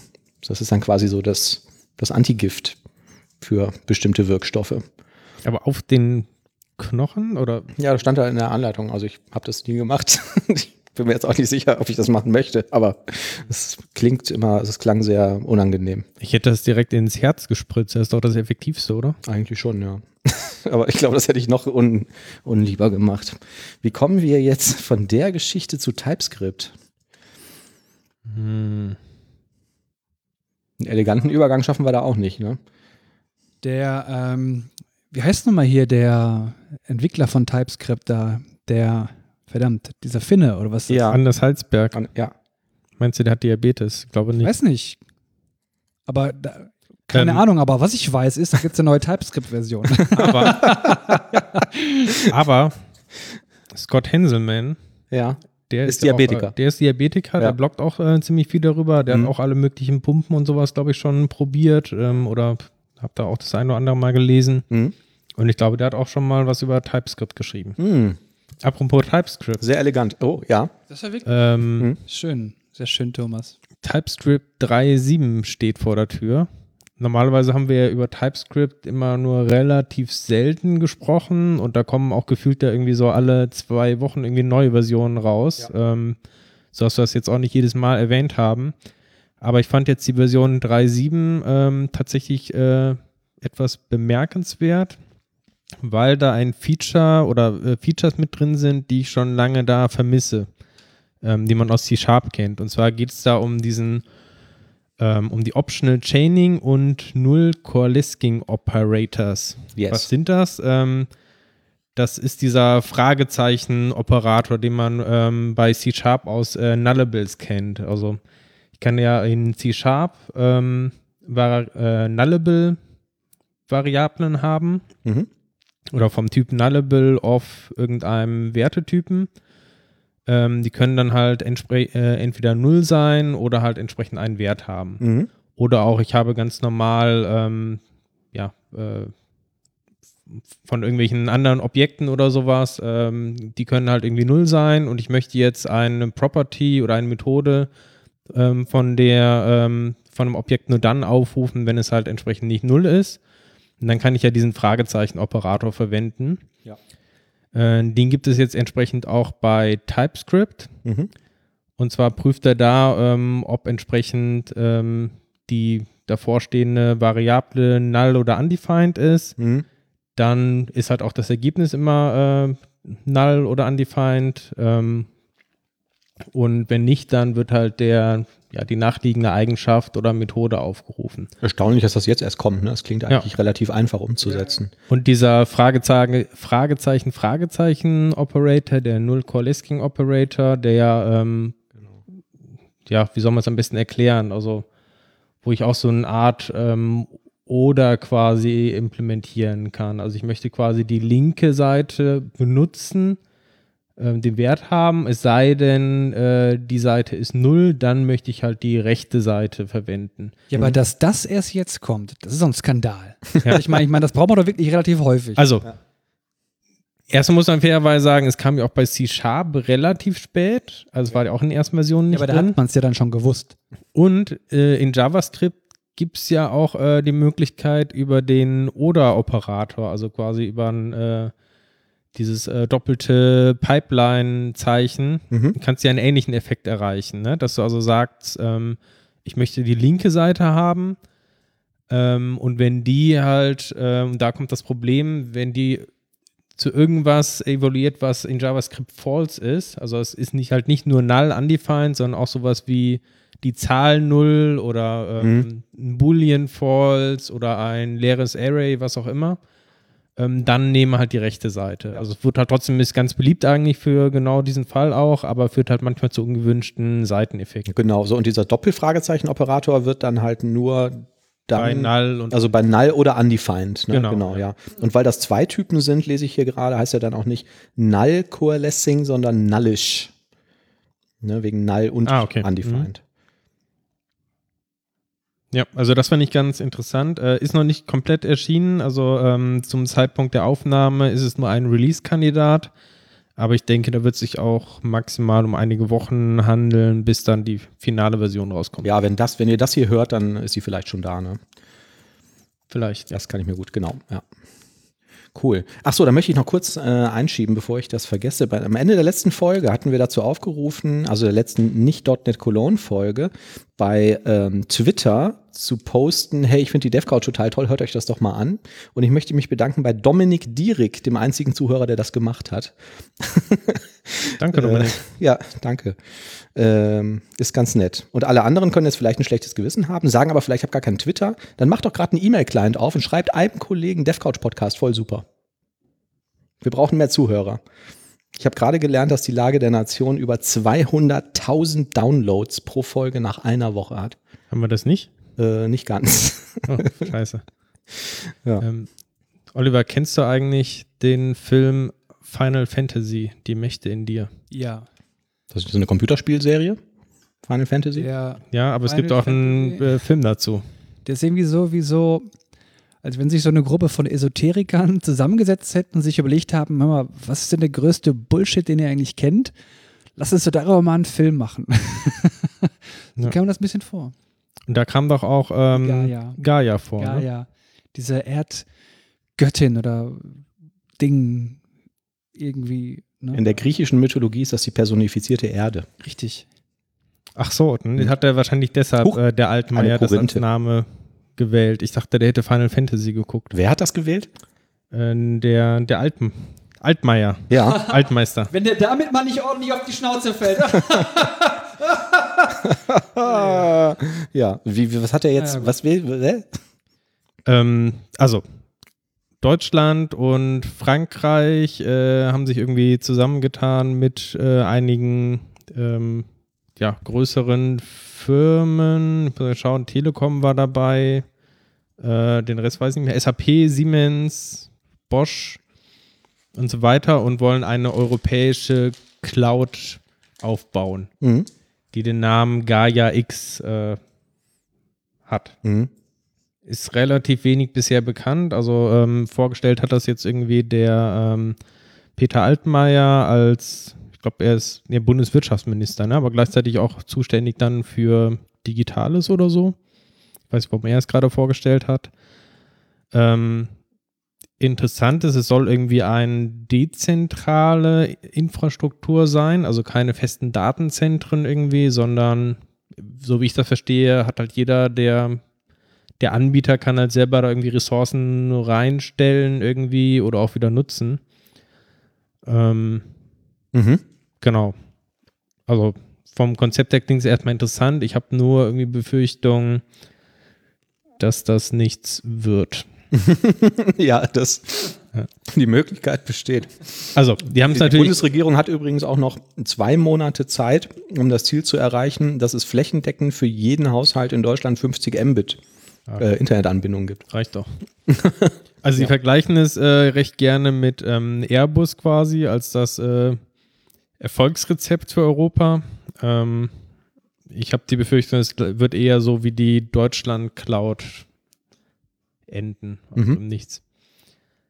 Also, Ja, schade eigentlich, ne? wobei, was ich gehört habe, ist das Interesse wohl gerade bei mittelständischen Firmen und sowas wohl recht hoch. Ähm, ich habe nur die Befürchtung, dass vielleicht die Preise nicht konkurrenzfähig sein können mit den großen Cloud-Anbietern, ähm, die einfach dann viel bessere Skalierungseffekte haben ne? und auch ähm, Ja. sehr gute Strategien haben, auch äh, eine hohe Auslastung quasi zu erreichen auf ihren ganzen Servern. Hm. Und ich weiß nicht, ob das so eine ähm, europäische Cloud hinkriegen wird. Ähm, ich hatte da neulich auch in der aktuellen Stunde war auch noch ein Bericht darüber, also da ging es auch um diese Cloud und auch um ein soziales Netzwerk, was irgendwie europäisch gegründet werden soll. Ähm, und ähm, da hatte jemand, ähm, der dazu irgendwie gesprochen hat, ein paar sehr gute Argumente, an die ich mich jetzt leider nicht mehr erinnere. Also irgendwie nach dem Motto, so europäische Werte sind halt häufig vielleicht irgendwie andere als ähm, die, die bei Facebook da irgendwie vertreten werden und die äh, Aussagen, die da vielleicht auch geduldet werden. Also unter dem diesem Mantel der Meinungsfreiheit ähm, ist man ja teilweise doch überrascht, so was da, ähm, dass man da öffentlich Politiker beleidigen darf oder so, ne? Oder was da alles so Spannendes passiert. Da gab es ja jetzt auch ähm, ein Thema irgendwie mit Twitter, dass ähm, äh, Donald Trump ja eigentlich dauernd gegen die AGBs von Twitter verstoßen würde mit den Sachen, die er postet. Aber weil er ja Staatschef ist, gelten für den dann wohl irgendwie andere Regeln. Das ist eigentlich äh, auch ganz, ganz interessant. Ja, aber ich glaube, die wollen jetzt auch da so Sonderregeln irgendwie einführen, ne? Dass er, also ich weiß nicht, ob das für Trump gilt, aber dass man vielleicht Tweets nicht mehr löscht, sondern dass die einfach nicht mehr retweetet werden können und ein Hinweis angezeigt wird. Ja. Bin gespannt. Ja, aber das, also ich weiß nicht, vielleicht geht es nur mir so, ne? Aber wenn ich das jetzt höre, alles, was mit Europa zu tun hat, so Euro, Europa und Digitalisierung, allein schon das Wort Digitalisierung, Mhm. ne? Ist eigentlich nur so eine verblümtes Wortspiel und Metapher ist für eigentlich nur Bullshit. ja. Weiß ich ganz genau, das wird, wie ihr schon sagtet, scheiße viel Geld kosten. Ne? Also im Sinne von nicht konkurrenzfähig. Das wird total lahm sein. Das wird eine beschissene API sein, die einfach Hm. entwicklerfeindlich konzipiert ist. Das wird total verbuggt sein. ja, Ja. das wird total klobig sein. Also das ist immer das, was ich im, im Kopf habe, wenn ich da irgendwas höre. Ne, einfach weil Europa da meiner Meinung nach irgendwie keinen großen Wert drauf legt, sondern die wollen halt immer nur mitziehen. Die wollen halt, ja, die haben Digitalisierung, ja, müssen wir ja auch irgendwie. Da müssen wir auch irgendwas machen. Nein, wenn man brauchen jetzt die Blockchain. Ein Konsortium, wo dann sowas drin sitzt wie SAP, die ja jetzt auch nicht sich irgendwie so für die, den letzten heißen Scheiß bekannt sind, zumindest nicht bei mir. Ja. Oder Deutsche Telekom, die sich auch nicht immer so Ist auch eher eine Behörde, Ruhm und ne? Ehre gemacht haben. Ja. Ähm, und wenn die dann alle noch Media sich einig sein. sind, ja. Wenn da jetzt noch Unity Media drin wäre, dann wüsste man auch schon, die sind berühmt berüchtigt für ihre Internetabbrüche, Mhm. tagelang. Aus heiterem Himmel. genau. ja, da wüsste man schon ganz genau. Ne? Es wird super schnell, aber Ich gehe manchmal vielleicht halt nicht doch vorhanden. zu Amazon. Cloud ist weg, ja, wissen auch nicht. Das ist schon drei Tage weg. Ja, komisch. Wir machen Sie mal einen Systemcheck. Ja, ich meine, wenn man das jetzt so Wir auf booten die Deutschland, Cloud nochmal neu. auf Deutschland oder irgendwie Wirtschaft betrachtet, ist halt so diese, diese Prio 1 in der deutschen Wirtschaftspolitik ist für in meiner Wahrnehmung ja eher so die Autoindustrie. Ne? Also wir subventionieren die mit unfassbar viel Geld, ähm, wo ich mich halt auch frage, so ist das, ist das das wert? Also wie lange wird es die überhaupt noch geben? Ja, es kommt dazu, ne? Ähm, da ist auch irgendwie keiner ist bereit, so richtig Summen zu investieren. Man denkt Ja. dann immer so, ja, wir investieren jetzt mal vorsichtig irgendwie. Man weiß ja nicht genau, ob das was wird oder nicht. Und damit nimmt es eigentlich das Ergebnis schon vorweg, ne? Also Mhm. Genau. Ja. ja. ich glaube, es wird so enden wie Bing. Ähm, Bing Also- gibt's ja noch. Ja, aber ist doch nur irgendwie so ein Nischen-Pornosuchmaschine, oder? Mag sein. Kriegt man denn da gute Ergebnisse? Also ich, nicht, dass ich das, dass ich das brauchen würde, aber sind die gut? Ich habe mal gehört, dass es äh, zu Anfangszeiten von Bing war das wohl, ähm, die wurden unglaublich schnell beliebt, genau in dieser Nische, weil die so eine Videosuche hatten. Ich glaube sogar vor, vor Google noch mit, ähm, mit einer entsprechenden Vorschau. Und das war halt irgendwie perfekt für gewisse Personen. aber das ist ja schrecklich. Mhm. Also ähm, in dem Zusammenhang noch ganz ähm, interessant, in, in Deutschland gibt es ja kein Verursacherprinzip für Verkehr. Und ähm, da gab es vor ein paar Wochen irgendwie eine, ähm, eine Studie, ich glaube vom Umweltbundesamt, aber ich bin mir nicht sicher, äh, wer das in Auftrag gegeben hat. Ähm, und da kam halt irgendwie raus, so die externen Kosten vom ähm, Straßenverkehr, also die Kosten, die entstehen, aber die der Verursacher, der Autofahrer nicht zahlt, beträgen, äh, betragen ähm, in Deutschland 141 Milliarden Euro. Und das liegt am hohen Anteil der Autos am Gesamtverkehr sowie an den vielen Unfällen, weil für gesundheitliche Schäden oder Arbeits- oder Produktionsausfälle kämen Versicherungen halt nur zum Teil ähm, auf und das tragen dann letztendlich alle. Und ähm, ich glaube, das ist auch ein so ein Punkt von dem, was Oliver sagt, weswegen halt so eine Cloud halt immer scheiße sein wird. Ne? Also man ist halt nicht bereit zu sagen, wir stecken da jetzt unglaublich viel Geld rein, weil wir da drin die Zukunft sehen. Oder in irgendwas anderes, in erneuerbare Energien, in was weiß ich, in Solarforschung, Windenergie, whatever. Ich weiß nicht, die haben alle einfach nur Angst. Momentan, dass alles kollabiert. also, ja. Und das möchte man halt nicht wahrhaben. Man versucht da ein bisschen abzulenken und man versucht damit abzulenken mit dieser Gaia Cloud, die jetzt kommt. Wir was tun ganz ja was. Großes. Wir tun ja was. Aber ich finde den Namen irgendwie cool. Oder? Weißt du, welchen Namen ich gut finde? Brextensions. ja, nicht der Brexit, sondern die nächste Brextension, die sich da annähert. Dabei möchte ich noch sagen, dass es wirklich noch spannend ist, wer den Kasten Bier letzten Endes gewinnen wird. Hintergrund ist, dass wir Manuel und ich gewettet haben, wenn es zu einem Brexit kommt, Hm. ja, dann gewinnt Manuel einen Kasten Bier und ich bin derjenige, der gesagt hat, es wird niemals zu einem Brexit kommen. Ich glaube, die einzige Frage, die sich da stellt, ist noch, ob wir noch am Leben sein werden, wenn der Brexit kommt. Aber eigentlich, Oder ob die EU da noch existiert. das stimmt, aber ich habe mir gerade mal gedacht, eigentlich, ich habe öfter darüber die Woche nachgedacht, auch die ganzen letzten Wochen, eigentlich ist es eine unfaire Wette, weil du bist ja deutlich im Vorteil, denn es ist so, ich habe gesagt, der Brexit kommt niemals. Das heißt, ich, es gibt auch niemals irgendwie ein Ende dafür, dass ich diesen Kasten Bier gewinne. Man kann nicht einen Punkt sagen, so jetzt hat Oliver gewonnen, weil der Brexit ist niemals gekommen. Auf der anderen Seite jedoch hast du einen genauen Punkt. Ne? Wenn der Brexit eines Tages kommt, Ja. dann gewinnst du den Kasten Bier und ich kann den eigentlich niemals gewinnen. Also eigentlich müssten wir da auch für mich jetzt hier irgendwie Doch. was sagen. Zu Manuels wenn er niemals kommt. Ihr könnt jetzt sagen, zu Manuels Lebzeiten und aus seinem Erbe quasi ähm, kannst du dann das Bier kriegen. Doch, es könnte ja passieren, dass es irgendwie eine neue Abstimmung gibt und dann ein Großteil der Briten dann irgendwie sagt, was, zu diesen Konditionen wollen wir doch lieber in der EU bleiben und dann hättest du den Kasten Bier gewonnen. Ja, aber kann ja sein, dass sie in zwei Jahren schon wieder abstimmen, dann wollen sie wieder raus. Ja, aber dann würde ich sagen, ist die Wette vorbei, oder? Also wenn das jetzt, wenn die sagen, wir wollen doch nicht mehr raus, dann würde ich sagen, Oliver kriegt den Kasten Bier. Und wenn dann in zwei Jahren wieder abgestimmt wird, gut, dann gibt es ja andere. Ja, können wir nicht auch eine Prämisse. Obergrenze festlegen, dass wir sagen, so ja, wenn die jetzt ähm, bis Ende 2020 immer noch nicht draußen sind, habe ich gewonnen? Oder wäre das jetzt, wäre doch jetzt eigentlich fast fair, oder? Ich würde mich auf 2021 einlassen. Aber dann nicht Ende, sondern Mitte. Also ich könnte mir vorstellen, dass jetzt zum Beispiel im Februar dann irgendwie gesagt wird, ja alles klar, wir treten aus und hier sind die Konditionen und das ist das Datum und das Datum ist dann aber noch zwei Jahre in der Zukunft oder so. Dann hätte ich gewonnen. Dann, wenn sie dann austreten, hätte ich dann gewonnen. Ja, aber das. Äh, Ach so, wenn das zu weit in der Zukunft liegt, hätte. Richtig. Ach so. Aber das ist doch eh schon der Plan, ne? Also wenn die Ja. sich äh, geeinigt haben, dann soll doch erstmal zwei Jahre lang äh, in der Zollunion bleiben, ohne dass sich irgendwie eigentlich was ändert, ne? Also Genau, Übergangsphase. Ja. Wir warten einfach mal ab, oder? Vielleicht Ja. klärt sich das ja im nächsten Jahr. Wir können uns den Kastenbier auch teilen. Ja, also ich würde mich darauf einlassen, wenn sie Ende 2020 nicht draußen sind, dann würde Oliver den Kastenbier bekommen. Andererseits glaube ich, dass die Chancen dafür, oder sagen wir, wenn sie dem nicht zugestimmt haben, dem Brexit-Vertrag bis zu dem Datum. Wir Ja, also das sind spannende- Kasten Bier, vollkommen egal. Genau, wir kaufen einen Kastenbier, der wird dann einfach Wir getrunken. rufen einfach bei Wir Flaschenpost. schaffen das eh nicht. Während der Sendung.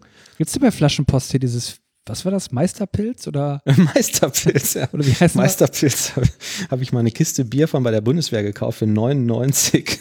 Ich weiß nicht, wann das Cent oder Pfennig damals. Eine Flasche getrunken, eine halbe und dann weggekippt. Das äh, war wie, habe ich glaube ich auch in der Sendung schon mal erzählt, ne? das war wie Wasser, was braun gefärbt war mit Spiritus. Ganz erstaunlich. Vielleicht ist das heute ein viel besseres Bier, aber vor 20 Jahren war das eine Katastrophe.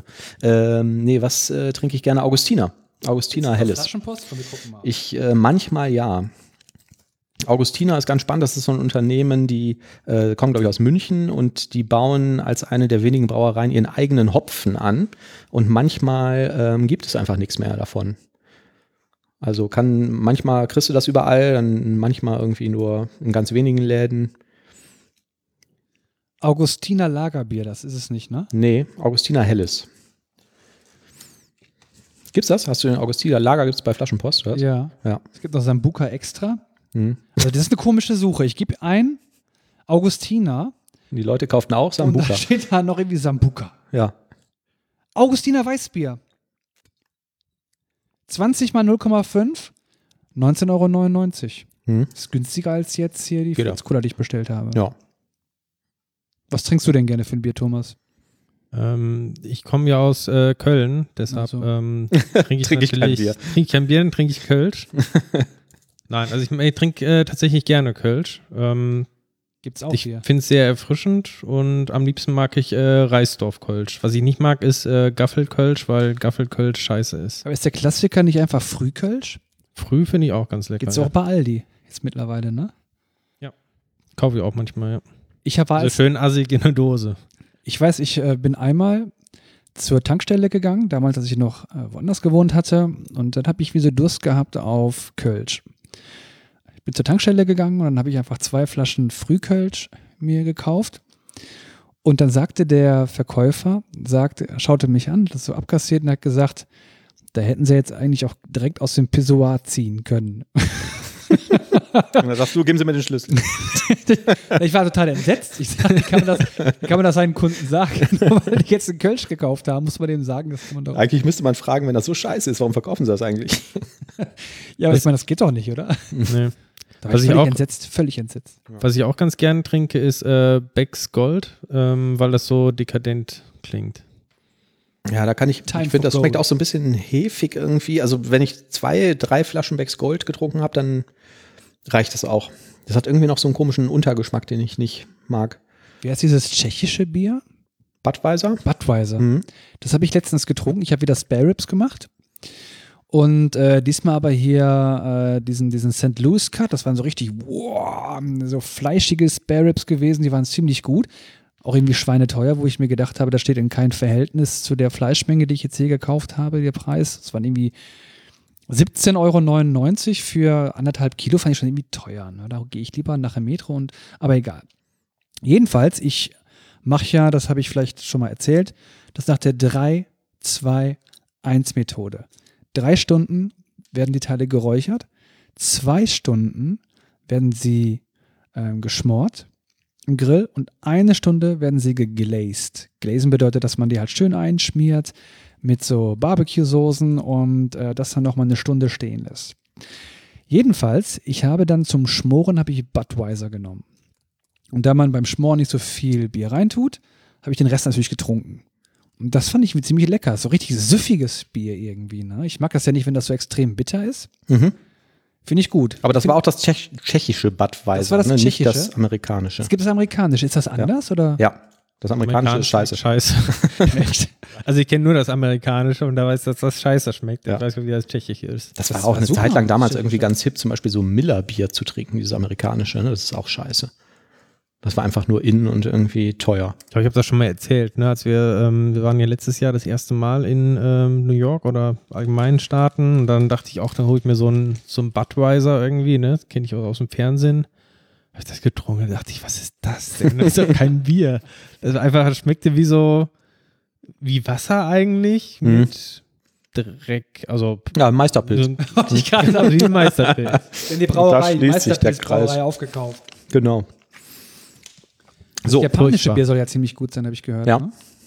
welches? Ach so, ja, Kirin Insgesamt. oder so. Ne? Ja. Ja, weil die haben, damals die Japaner haben wohl irgendwie, äh, die wollten wohl ihr Bier besser machen und haben dann ziemlich viele ähm, deutsche Brauereimeister eingekauft quasi und in ihre Brauereien und die haben dafür gesorgt, dass das Bier in Japan, glaube ich, mit eins der besten Biere wurde. Ja. Aber eigentlich mag ich kein Bier, aber. Also wenn wir zu Hause Sushi machen, fahren wir auch manchmal zu so einem japanischen Supermarkt und kaufen dann auch irgendwie so ein paar Dosen japanisches Bier. Und das schmeckt ganz normal wie deutsches Pilz eigentlich. Ist nur teurer, weil es vorher in Japan war. Aber da sind die eigentlich ziemlich gut, glaube ich. Okay. Mm, Wir haben beim letzten Mal das Feedback bekommen, dass wir wieder ein Tool der Woche hatten. Und um diese Struktur wieder so ein bisschen einzuführen, möchte ich hiermit überleiten zum Visual Studio Tipp der Woche. Schneid euch an. Es geht um den Debugger. Kennt ihr den Tastendruck F10 in Visual Studio? Ja, das ist ein Step normaler, ne? Also Wenn Einzelschritt oder wie es heißt. ein Programm schreibst, also nehmen wir mal an, du fängst mit irgendeiner Konsolenanwendung an oder so und möchtest den debuggen, dann könntest du zum Beispiel einen Breakpoint setzen und drückst F5. Start with Debugging. Du kannst das mit dem Breakpoint aber auch weglassen und drückst stattdessen F10, um die Anwendung zu starten. Und dann hält die Anwendung an am ersten ähm, Own Code, also in der ersten Zeile des selbstgeschriebenen Codes, der nicht aus externen Assemblies geladen wird oder so. Sparst du dir eventuell den Breakpoint. Ja, ich merke schon nicht so Ist ja ein Ding. oder? Ja, genau. Sind wir schon seit Visual Studio also das wusste ich 2005. Okay. Noch ein kleiner Tipp. Ähm, wenn du mit dem Debugger durchsteppst seit Visual Studio 2013, dann hast du ja immer diesen kleinen gelben Pfeil von der Zeile, in der gerade debuggt wird.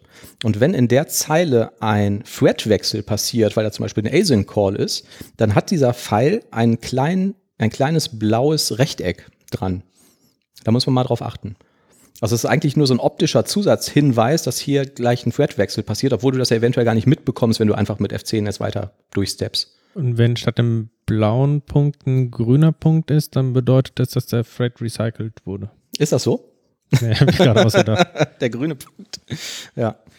Ähm, ja, fand ich irgendwie einen ganz netten Hinweis. So, das ist mir, glaube ich, auch schon häufiger mal aufgefallen, aber ich habe nie drauf geguckt, irgendwie, was das jetzt irgendwie bedeutet. Gibt es seit Visual Studio 2013. Und jetzt ähm, kommen wir zurück. Visual Studio 2017, Version 15.8 hat ein neues Feature gebracht. Du startest oder du hast irgendein Service-Lokal laufen und willst den debuggen und sagst aus dem Menü oben Attach to Process. Und dann hängt sich der Debugger da dran und jetzt äh, steppst du da irgendwie Das gibt es ja schon lange, ne? Also das Genau, das ist so erstmal irgendwie nichts Neues. Neu ist jetzt aber dann mit VS 2017 15.8 kam der Menüeintrag dabei Reattach to Process. Das heißt, du beendest jetzt irgendwie das Debuggen und änderst irgendwie Code und machst irgendwas und möchtest jetzt hinterher nochmal äh, das gleiche machen, dann müsstest du ja sonst wieder sagen Attach to Process und aus dieser langen Liste irgendwie den richtigen Prozess raussuchen, an den du dich dranhängen willst. Du kannst aber im Menü klicken auf Reattach to Process und dann hängt er sich an den gleichen Prozess, an den er vorher schon gehangen war. Auch wenn er zwischendurch neu gestartet wurde.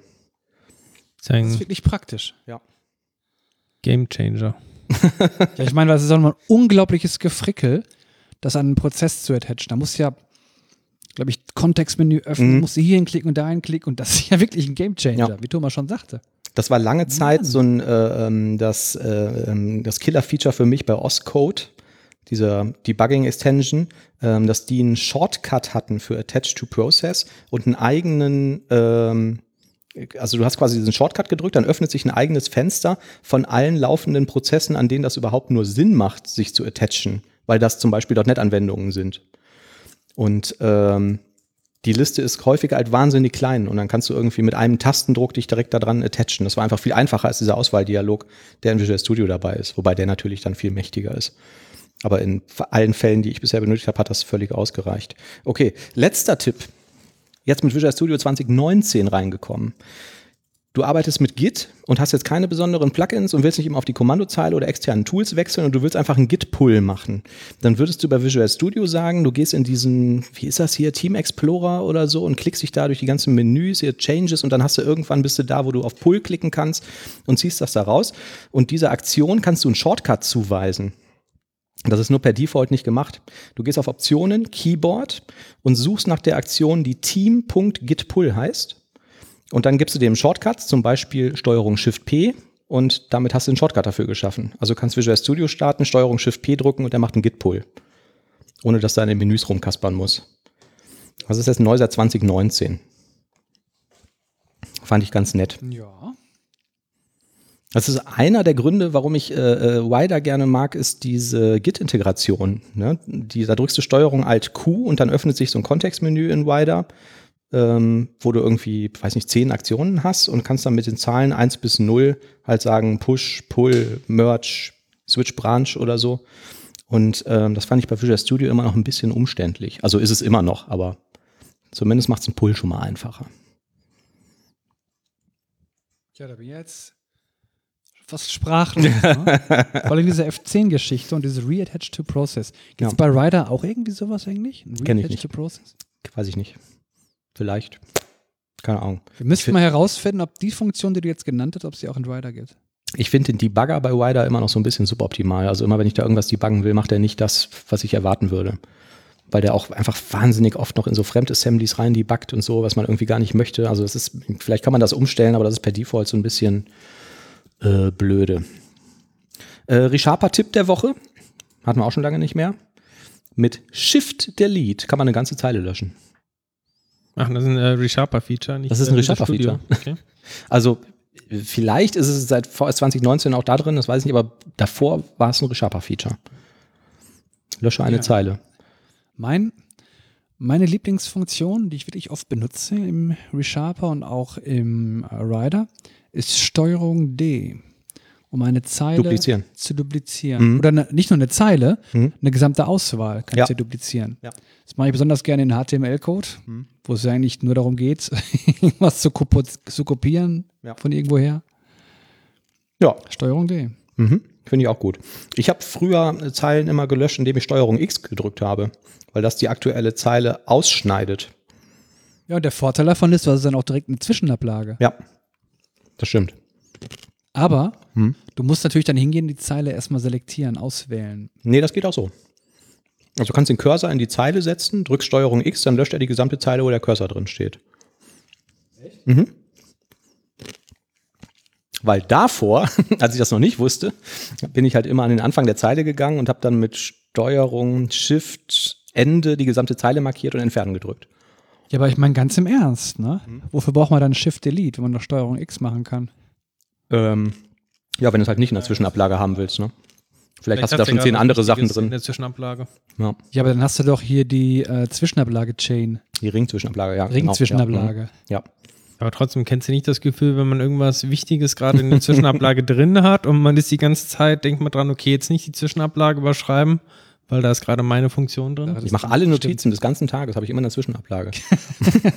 Und am Ende des Tages poste ich die alle in so ein C-Sharp-Dokument. Nee, stimmt wirklich, ne? Weil du hast was in der Zwischenablage, willst das woanders reinkopieren, Ja. gerade in Word oder was, und dann hast du da so eine Ja. blöde Programmierzeile drin. Ja, Steuerung Das stimmt. ist eigentlich ähm, besser. Nee, eigentlich nicht. Meine ich ja. Also wenn du jetzt wirklich was Wichtiges Ja. in der Zwischenablage hast und dann wird das überschrieben und du hast den Word, hast jetzt nicht hier diese Chain. Ja, aber du weißt, ja, aber, okay, aber ob Steuerung X oder Shift Delete bei Word funktioniert, weiß ich nicht. Nein, ich meine, äh, du hast jetzt was in der Zwischenablage, das willst du nach Word reinposten. Ja. So, wenn du jetzt aus Versehen Steuerung X machst im Visual Studio, dann hast du es halt da noch in der, in der Kette drin, ne? Also du hast Aber was in der Zwischenablage und willst es nach Word posten, wechselst zwischendurch nochmal nach Visual Studio und löscht da eine Zeile. Ja, genau, mit Steuerung X. So, Ja, dann okay, hast du halt irgendwie einen Bullshit da drin stehen. Ja. Und Ja, im Visual. Studio jetzt vielleicht den Vorteil, Ja. dass du da noch irgendwie drankommen könntest, aber so nicht mehr. Und mit Shift Ja, du müsstest zurückgehen äh, in das Word und Steuerung Z drücken, um Undo zu machen. also irgendeine Workaround gibt's ja also immer, ne? einigen wir uns drauf, es gibt Fälle, in denen beides sinnvoll ist. Ne? Richtig, Ja. richtig. So ist es im Leben. Für mich klingt so jetzt es insgesamt Steuerung X eigentlich ein bisschen sinniger, weil es dann im Visual Studio noch hast. Und naja. Who knows? Ihr fragt sich, wann das in Windows kommt, ne? dass du in Windows so eine Zwischenablage kommst, äh, hast. Aber haben wir auch schon mal drüber gesprochen. Ähm, wir machen bei uns im Team Code-Reviews und ähm, häufig, ähm, ähm, ich nörgel total gerne an Namen rum und Benennungen und so. Und ähm, habe dann immer Diskussionen, warum das dann jetzt gut oder das schlecht wäre oder so. Und das habe ich nochmal in dem tollen Buch Clean Code von Robert C. Martin nachgeschaut, ähm, was denn so mit Naming Guidelines da drin ist. Der hat ja da diverse Vorschläge. Kennt ihr das Buch, ja, ne? Haben wir, glaube ich, auch schon mal drüber gesprochen. Ähm, da sind mir zwei Sachen aufgefallen. Erstmal fand ich ganz cool, ähm, das hatte ich mir da rauskopiert. Ähm, das geht ja damit los, dass er irgendwie verschiedene Entwickler fragt, was für die eigentlich Clean Code bedeutet. Und unter anderem fragt der den Dave Thomas, der hat mal das Unternehmen UTI gegründet und die wurden irgendwie von IBM gekauft und dann wurde daraus irgendwie diese Eclipse-Strategie ne, mit diesem Eclipse IDE und so. Also einer der Eclipse-Entwickler.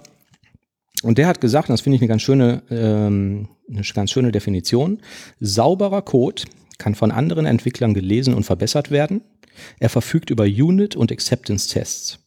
Er enthält bedeutungsvolle Namen. Er stellt zur Lösung einer Aufgabe nicht mehrere, sondern eine Lösung zur Verfügung. Er enthält minimale Abhängigkeiten, die ausdrücklich definiert sind und stellt ein klares und minimales API zur Verfügung. Ich finde das eine schöne Definition von sauberem Code. Ja. ja, sehr kompakt und trotzdem sehr viel drin, ne? Ja, genau. Nichts Unnötiges halt. Genau. Also in dem Buch gibt es auch noch irgendwie x andere Definitionen von anderen Entwicklern, die alle so ein bisschen abweichen, aber das fand ich war irgendwie so für mich die griffigste, wo ich mir gesagt habe, jo. Kann man sich das, das Buch eigentlich sparen, ne? wenn man das beherzigt so? eigentlich schon, ja. ja. Kann man uns den ganzen Podcast eigentlich sparen? Eigentlich schon. Lest euch das Buch durch. Braucht ihr den Scheiß hier nicht mehr anhören. Ähm, okay, Thema Naming habe ich dann aber nochmal aufgeschrieben. Ich habe heute Ärger bekommen bei einem Pull Request, ähm, ja. weil ich eine Variable hatte, die nannte sich äh, Loudest Value. Wie? Loudest Value. Also, Was ist ein Loudest? Also Loudest? Quasi. Also ja. ich habe mich wohl vertippt, wollte Latest so. Value schreiben, so, aber habe äh, Loudest ja. Value geschrieben. Ja. Wie sieht Hat er gefragt, was ist denn ein Loudest Value? Hätte ich mir irgendwas ausgedacht aus der griechischen Mythologie. Das ist das einfach die, im Gegensatz zu der leisesten Wert, ist es der lauteste Wert. Ja, kennst du das Musikinstrument Laute nicht? Da denkt man drüber nach. Was für ein Instrument? Eine Laute. Das ist so eine Gitarre aus dem Mittelalter. so. Wo dann so die ähm, Könige. Also ein lautes Value könnte vielleicht eine Note sein. Ja, wie sah der Ärger dann aus? So, hör mal, hör mal Thomas. Eine Schläge. Oder haben die mehr so gesagt, Thomas! Bist du des Wahnsinns, du Narr! Ja, so hört es sich an, ja. Ja, schön. So, was ich jetzt aber gemacht habe für dieses Thema Naming, ich habe dieses Kapitel nochmal durchgelesen und so ein paar Sachen herausgeschrieben, weil ich mir gedacht habe, da kann man sich vielleicht irgendwie im Team darauf einigen, dass das sinnvolle äh, ähm, Kriterien sind, um gute von schlechten Namen zu unterschreiben, unterscheiden. Und dann geht es halt zuerst mal darum, da wird halt gefragt, warum spielt das überhaupt irgendeine Rolle? Und da fand ich halt auch ganz schön irgendwie so diese Aussage, ja, das spielt deswegen eine Rolle, weil wir als Entwickler sind Autoren. Wir schreiben Code. Und dieser Code wird häufiger gelesen, als er geändert wird. Also ist es wichtig, dass man den Code gut lesen kann. Und ähm, mhm. dann sagten sie halt so zum Thema Naming, also Benamung von allem Möglichen, ne? also Variablen, Methoden, Klassen, hast du nicht gesehen. Erstes Kriterium, was sie sagen, ist halt, es muss zweckbeschreibend sein. Also int d ist halt nicht gut, weil es beschreibt den Zweck nicht. Und wenn die Variable stattdessen elapsed times in days heißen würde, wäre das irgendwie schon deutlich besser, weil du weißt einfach, wofür das da ist. Ähm, Zweites Kriterium ist, man soll Fehlinformationen vermeiden. Wenn du so eine Abkürzung in einer Variable hast, die vielleicht AIX heißt, weil das bei dir im Kontext irgendwas bedeutet, ist das eine schlechte Abkürzung, weil es halt eine Unix-Distribution gibt. Äh, ein Unix-Derivat, was AIX heißt. Und das erzeugt halt einfach Missverständnisse. Ne? Ähm, das soll man also vermeiden. Man soll vermeiden Namen, die sich geringfügig unterscheiden. Controller for Efficient Handling of Strings und Controller for Efficient Storing of Strings. Musst du irgendwie dreimal lesen und x-mal drauf gucken, um den Unterschied überhaupt zu erkennen von diesem Namen. Ähm, Unterschiede deutlich machen. Du hast irgendeine Methode und da drin gibt es eine Variable A1 und A2. Jetzt mal abgesehen davon, dass das halt nicht zweckbeschreibend ist, wo ist der Unterschied zwischen den beiden? Wäre also auch. kam zuerst. ja, kein, äh, wenn es denn mal so war. Ne? Dann nächster Vorschlag ist aussprechbare Namen verwenden. Also da wird in dem Buch erzählt, so er war bei irgendeinem Kunden und die hatten einen variablen Namen, der hieß Gen Y M D H M S. Und das war die Abkürzung für Generation, Year, Month, Day, Hour, äh, Minute, Second. Vorschlag, nennt das doch Generation Timestamp. Also da geht es jetzt aber halt um die Aussprechbarkeit, weil du kannst halt Jenny de Hims nicht, also da kann man sich ja schlecht drüber unterhalten, ne? was irgendwie mit diesem Namen ist. Fand ich auch einen schönen Gedanken. Man soll suchbare Namen verwenden. Das ist irgendwie so ein Pro-Argument für Konstanten. Ich hatte mal mit einem Kollegen darüber diskutiert, der irgendwie gesagt hat, Konstanten machen ja irgendwie gar keinen Sinn mehr. Das kannst du ja mit Suchen und Ersetzen voll gut finden. Dann suchst du halt immer nach dem Wert 7 und veränderst den. Aber der Name Max Entries ist halt besser als 10. Oder Workdays per Week. Ne? Das kannst du halt irgendwie besser suchen, äh, irgendwie, wenn du mit Steuerung F oder irgendwie suchst, äh, als die Variablennamen E. Ja, ist ja besonders auch, wenn man Funktionen aufruft, ne? Da stehen dann einfach irgendeine 7 oder sowas drin. Du siehst es ja nicht direkt. Äh, ja, warum? Ne? Was ist das jetzt für ein Parameter? Sind das jetzt hier Tage oder? Ja.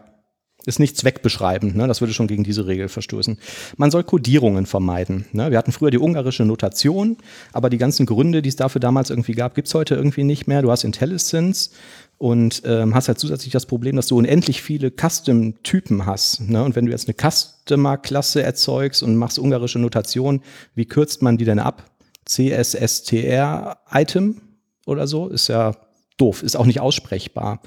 Und aus dem gleichen Grund sollte man halt keine Member-Präfixe verwenden mit einem Unterstrich oder M oder so, ne?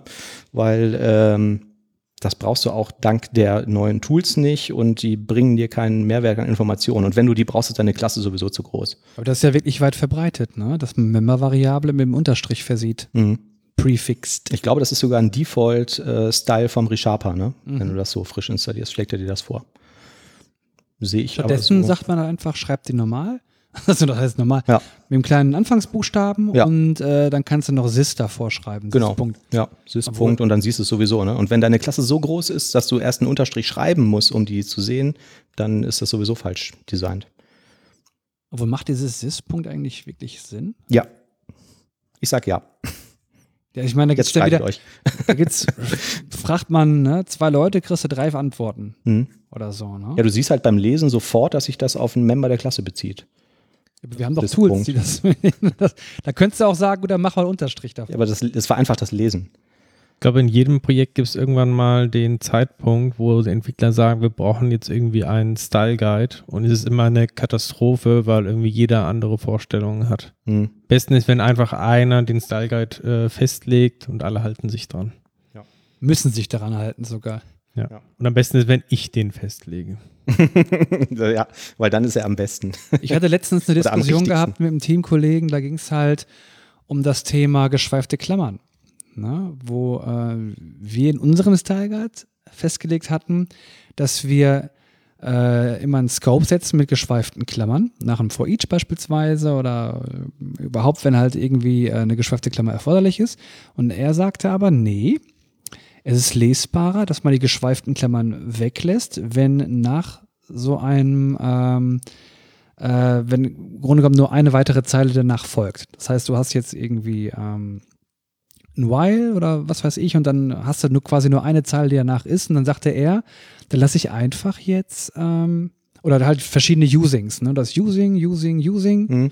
Ne? Und äh, die folgen halt nacheinander. Er hat gesagt, so, ich mache da jetzt keinen neuen Scope für aus, ich mache keine geschweiften Klammern, sondern ich schreibe die einfach untereinander, mhm. weil es lesbarer ist. Du hast gesagt, nein, du machst die geschweiften Klammern dahin. Also es ist in meiner ungefähr so ähnlich war es. Ne? Ist in meiner Wahrnehmung nur also wenn überhaupt, dann muss es ja richtig eingerückt sein. Ne? Also ein if, auf das folgt eine Zeile, dann müsstest du sagen, ja, klar, if, neue eingerückt. Zeile eingerückt. Definitiv. So, jetzt wird es aber dann schon unwartbarer oder vielleicht auch fehlerträchtiger, wenn jemand hinkommt und sagt, ich muss aber aus irgendeinem Grund noch eine zweite Zeile dazu schreiben. Da kann jetzt halt passieren, dass er das dazu schreibt und so einrückt wie die Zeile da drüber und vergisst die Klammern drum zu machen und hinterher suchst du den Fehler. Also es ist, ich finde, es ist tendenziell fehlerträchtiger, die wegzulassen. Das stimmt. Aber man könnte sich auch drüber streiten. Bei einem man könnte Using, aber auch einfach sagen, wir haben es immer so gemacht, wir machen das jetzt weiter so. So bist du gefeuert. Ich glaube, man müsste das einfach mal nebeneinander legen. Also gerade dieses Beispiel mit den Usings, wenn du drei Usings hast und in der mittleren Using sind vielleicht drei Zeilen Code und du machst dann außen keine geschweiften Klammern drum, stelle ich mir das irgendwie schwer zu lesen vor. Oder? Und dann veränderst du mal einen Tab oder so, ne? Oder rückst irgendwas falsch ein. Also, kann, also ich hätte jetzt gesagt, ich würde die immer reinmachen. Aber egal, darum geht's nicht. Lass uns das noch hier kurz weitermachen. Klassennamen. Ein Klassenname enthält einen Substantiv oder einen substantivistischen Ausdruck. Wie zum Beispiel Wikipage, Customer, Account.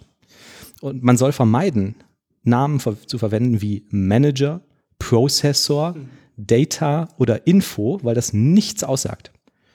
Du weißt halt einfach nicht, was das Ding macht. Oder Helper. Oder Helper. Äh, Methoden, ein Verb oder ein Ausdruck mit einem Verb. Delete Page, Post Request, Save, Abort. Ähm, das ist ja noch alles, also ich glaube, da brauchen wir noch nicht drüber streiten. Ne? Interessant fand ich den Hinweis, ein Wort pro Konzept. Also Beispiel, Fetch, Retrieve, Get und Load. Wo ist da der Unterschied? ne? Also wenn du irgendwie ähm, auch Klassen hast wie ein Device Manager, ein Device Controller, ein Device Driver, wo ist der Unterschied? Hatten wir das nicht mal ein gemeinsames Projekt? Ja. Bei einer Komponente, da gab es Ja. doch auch einen Deswegen fand ich. Ich glaube, es war sogar der Device Controller und der Device Manager. Es ist exakt Genau. das Beispiel aus dem Buch, wo wir uns damals schon gefragt haben, wo ist der Unterschied zwischen dem Device Manager und dem Device Controller? Und du die komplette Klasse lesen musst, um zu verstehen, was die eigentlich machen. Und hinterher kam raus, gab gar keinen Unterschied. Die waren irgendwie beide wichtig. Ähm, Genau, so und bei diesem Thema ein Wort pro Konzept, ne, stellt man sich vor, du schreibst irgendeine mathematische Software und da gibt es ganz viele Add-Methoden und die addieren zum Beispiel irgendwelche mathematischen Werte. Dann sollte man jetzt keine Methode haben, die etwas zu einer Collection hinzufügt, die auch Add heißt. Weil du brauchst halt ein eigenes Wort pro Konzept. Die müsste dann zum Beispiel Append oder Insert heißen. Weil in diesem Kontext würden die Add-Methoden halt irgendwas addieren, normalerweise in dem gesamten Projekt und dann plötzlich hättest du halt aus dem Kontext wieder eine Add-Methode, die was anderes bedeutet. Fand ich auch einen interessanten Ansatz. Ähm, ganz cool Namen der Lösungsdomäne verwenden. Wenn du liest Customer Factory, dann weiß ein Entwickler, was das ist oder was das höchstwahrscheinlich macht. Und wenn da aber Storage Mopro drin steht, für Molkereiprodukte, ist das halt ein Wort aus der, aus der ähm, fachlichen, also aus der Lösungsdomäne äh, aus der Problemdomäne. Ne? Und da müsstest du jetzt irgendwie vielleicht, wenn du da neu reinkommst, irgendwo hingehen und fragen, was ist denn das eigentlich? Was, äh, was soll denn das machen? Ähm, so, und jetzt kommt der zweite Punkt. Verwende den Namen der Problemdomäne. Also wenn es keinen passenden Namen gibt aus der Lösungsdomäne, dann braucht man natürlich keinen neuen Namen erfinden. Sondern dann könnte man vielleicht sagen, macht das vielleicht doch Sinn, irgendwie so einen äh, Problemdomänennamen zu verwenden. Weil dann kannst du wenigstens jemanden fragen, was das bedeuten könnte. Was ich noch gut finde, ist, wenn man, es gibt ja teilweise total unendlich verschachtelte Bullsche Ausdrücke. Mhm. Wird und das und Klammer und oder und so weiter und so fort. Ja. Und cool ist, wenn man dann vielleicht mal hingeht und dann so einen extrem langen Bullschen Ausdruck vielleicht einfach mal auseinanderbricht und äh, einen Teil des Ausdrucks vielleicht einfach in eine Variable schreibt Mhm. oder eine Variable zuweist, die vielleicht ein bisschen beschreibt, was da überhaupt gerade ausgewertet wird. Ja. Ist Balance high enough oder Ja. ist Balanced oder Ja, ganz genau. Ja, das ist der Punkt. Gleiche bei äh, Methodenparametern. Ne? Manchmal hast du ja auch Methodenaufruf, da ist jeder einzelne Parameter nochmal ein Riesenausdruck. Mhm. Sehr schön. ja, Genau. so ist es. Ähm, ja, das ist auch der, der, der Punkt irgendwie äh, ähm, zweckbeschreibend sein. Ne? Also, also du machst das insgesamt damit halt einfach lesbarer. Und wenn das besser lesbar ist, ist es, finde ich, besser. Also da ist irgendwie, klar kannst du auch den minimalsten Code schreiben und alle Klammern und alle irgendwie nur Variablen A, B, C, D nennen und so, aber das würde halt gegen fast alle dieser Regeln verstoßen. Und der letzte Punkt ist Kontext herstellen. So, du kannst in C-Sharp zum Beispiel irgendeinen Kontext herstellen über Namespaces, über Klassen oder über irgendwelche Typen, in denen du die Sachen zusammengruppierst. Weil du verstehst vielleicht einen Namen, der State heißt. Aber dass der sich auf den Start in einer Adresse bezieht, das wird halt erst deutlich, wenn er zum Beispiel in einer Address-Klasse steckt. Oder äh, in einem äh, wenn dieses, wenn das ein Objekt wäre, wenn es sich das in einem bestimmten Namespace befindet oder so. Ne? Also oft ähm, muss man darüber noch irgendwie einen Kontext herstellen, damit das im Gesamt äh, Sinn ergibt. Genau, so. Und das sind diese Naming Guidelines, die in Clean Code beschrieben werden. Als Vorschlag. Da sind auch viele andere Sachen drin, kann man sich mal irgendwie durchlesen, wenn man Lust hat, irgendwie was Naming angeht. Die sagen zum Beispiel auch, dass ein langerer, längerer Name jetzt nicht unbedingt äh, schlecht sein muss. Ne? Auch da kann man ja ziemlich viel Zeug tippen, dann ist man sich manchmal vielleicht unsicher, ob das nicht ein zu langer Name ist, aber solange der nicht diese Regeln verstößt, sehe ich persönlich das eigentlich nicht so. Wenn du halt weißt, was das ist, wenn es liest, auch wenn es lang ist, ist es ja in Ordnung. Hm. Gibt es das eigentlich auch als Audiobook? Zum Einschlafen, das ist ganz geil. Ne? Sollen wir das mal rausbringen? Das gibt es doch bestimmt, oder? Kriegen wir aber, glaube ich, Ärger mit dem Verlag. Ne? Ich weiß nicht, willst du mal googeln? Ich google mal eben. Ich habe mittlerweile festgestellt, dass ich das Buch aus Versehen dreimal gekauft habe. ich habe das irgendwann mal auf ähm, Englisch gekauft und habe dann gesehen, dass es auch eine deutsche Fassung gibt. Und dann habe ich wohl auch schon irgendwie x Jahre her die deutsche Version gekauft. Dann habe ich das neulich bei wieder im Schrank stehen sehen, das Englische, und dachte, hey, gibt es das nicht eigentlich auch auf Deutsch? Und habe irgendwie geguckt, ja, das gibt es auch auf Deutsch. Und dann wollte ich das bei Amazon bestellen und dann stand da drüber, sie haben diesen Artikel 2013 gekauft dachte ich, ach ja, okay, das muss ja auch irgendwo im Schrank stehen. In der Zwischenzeit hatte ich aber schon die Version nochmal als E-Book erworben. Ich habe gerade mal nachgesehen. Clean Code gibt es nicht als Audiobook, was ich habe gerade auf Crower gelesen, die sagen, das wäre eine blödsinnige Idee, wegen, schon wegen des ganzen Quellcodes. Ja. Aber, hm. aber bei O'Reilly gibt es die Videoserie davon. Ach. Und die würde ich einfach mal jetzt in die Shownotes packen. Ja, gerne. Für unsere geliebten ja. Zuhörer. Cool. Wie, äh, da kannst du bei dem O'Reilly Verlag die Videoserie kaufen. Sowas haben die. Ja, da? du kannst ja da bei Safari irgendwie, äh, kannst ja so ein Abo machen oder was, ne? Mhm. Und die haben anscheinend auch ein, ähm, ja, anscheinend auch Videos. Ich bin ja so ein bisschen enttäuscht von O'Reilly. Ne? Ich habe ja mal angefangen, so DevCouch-Videos zu machen, die man auch im Internet oder auf der Homepage auch noch findet, devcouch.de und dann oben auf Videos klicken. Und ähm, in einer Videoserie wollte ich mich mit Design-Patterns beschäftigen und habe da als Beispiel dieses Buch äh, Design Patterns Head First. Ich glaube, in Deutsch heißt das Entwurfsmuster von Kopf bis Fuß ähm, verwendet und habe O'Reilly angeschrieben und habe gesagt, hey, hört mal, das ist doch eigentlich ganz nett, um auch ein bisschen Werbung für das Buch zu machen. Ne? Wollt ihr nicht irgendwie das sponsern oder zumindest ein paar Bücher rüber schicken, die ich verlosen kann oder so? Was glaubt ihr, was die gesagt haben? Piss dich, du Penner. Nicht mal das, sie haben nicht mal geantwortet. Och. Frechheit, oder? Ich kenne das Buch übrigens, ich fand es nicht so toll. Nein? Dieses Head-First-Design-Patterns, das war mir irgendwie Ich mochte zu. die Aufmachung davon. Also ich fand schön mit diesen Geschichten drumherum und irgendwelchen Zeichnungen und so. Das fand ich gerade nicht so toll. Nee? Ich habe mir manchmal gewünscht, dass sie einfach zum Punkt kommen und jetzt ja, mal sagen, stimmt. was sie wollen. Ja, ja, und stattdessen haben sie halt. Also wenn du schnell nachschlagen willst, wie ist welches Design-Pattern, dann ist das irgendwie nicht äh, geeignet. Wenn du nicht weißt, was ein Design-Pattern ist, ist das super.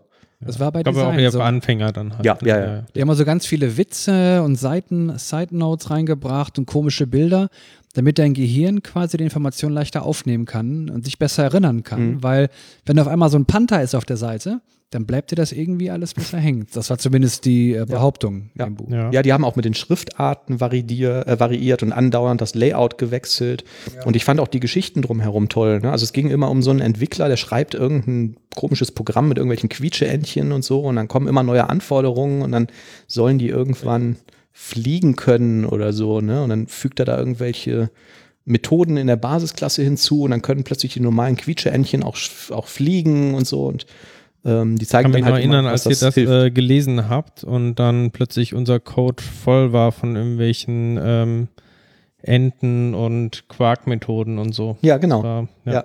Und die Pizza Factory. Ja, ja, aber wir nicht verstanden haben, dass die Methode dann nicht Quark heißen soll. Ja, das mag sein, ja. Schön. Ja. Haben wir noch Themen? Wenn da irgendwie einen blöden Witz oder irgendwas? So ganz im Geiste der Dev Couch? Ich weiß nicht. Die, früher kamen die Witze am Ende immer noch von dir. Ich google mal. Ja. Blöde, blödsinnige Witze. So, in der Zwischenzeit packe ich nochmal den Link zu Clean Code in die Shownote-Liste. Sag mal, Oliver, wenn du nach blöden Witzen googelst, kommen dann nicht immer die gleichen Ergebnisse? du schaffst es jedes Mal neuen irgendwie rauszuholen. Gehst dann einfach Google Seite 8 oder so? Nee, es kommen halt immer irgendwie, Leute überlegen sich einfach neue Witze. Also das Ranking verändert sich immer, ja? Also das Ranking verändert sich, die Leute ja. sind kreativ. Ja. Und jetzt gerade bin ich auch bei, ähm, bei guten Sprüchen gelandet. Und ich habe da wirklich einen Spruch gefunden. Und danach würde ich vorschlagen, dass wir diese Aufnahme auch beenden, damit die Menschen in der Lage sind, Mhm. darüber nachzudenken. Und ich ich wollte noch einen, einen kleinen Ja, bitte, bitte, bitte. Ich habe nämlich, ähm, wir hatten heute äh, bei uns einen ähm, Sprintwechsel und die Leute, die Scrum machen, das sind ja mittlerweile hoffentlich die Mehrzahl der Entwicklerteams, wissen, ähm, dass man ja am Ende von so einem Sprint normalerweise so eine Retro macht, wo man also bespricht dann irgendwie, äh, was ist jetzt die letzten zwei Wochen irgendwie gut gelaufen, schlecht gelaufen und so weiter. Und in der Regel macht man das halt ähm, so ein bisschen, ja, ähm, abwechslungsreich versucht man es ges äh, zu gestalten, also vielleicht so in einem Art Spiel zu verpacken, verschiedene Methoden anzuwenden. Und das bereitet normalerweise dann halt äh, der jeweilige Scrum Master im Team vor. Und der war leider bei uns heute im Urlaub. Und da haben wir eine Seite entdeckt, die nennt sich äh, retromat.org. Da kann man drauf gehen und die puzzelt einem quasi eine komplette Retro zusammen mit verschiedenen Elementen. Aha, also reiner Zufall.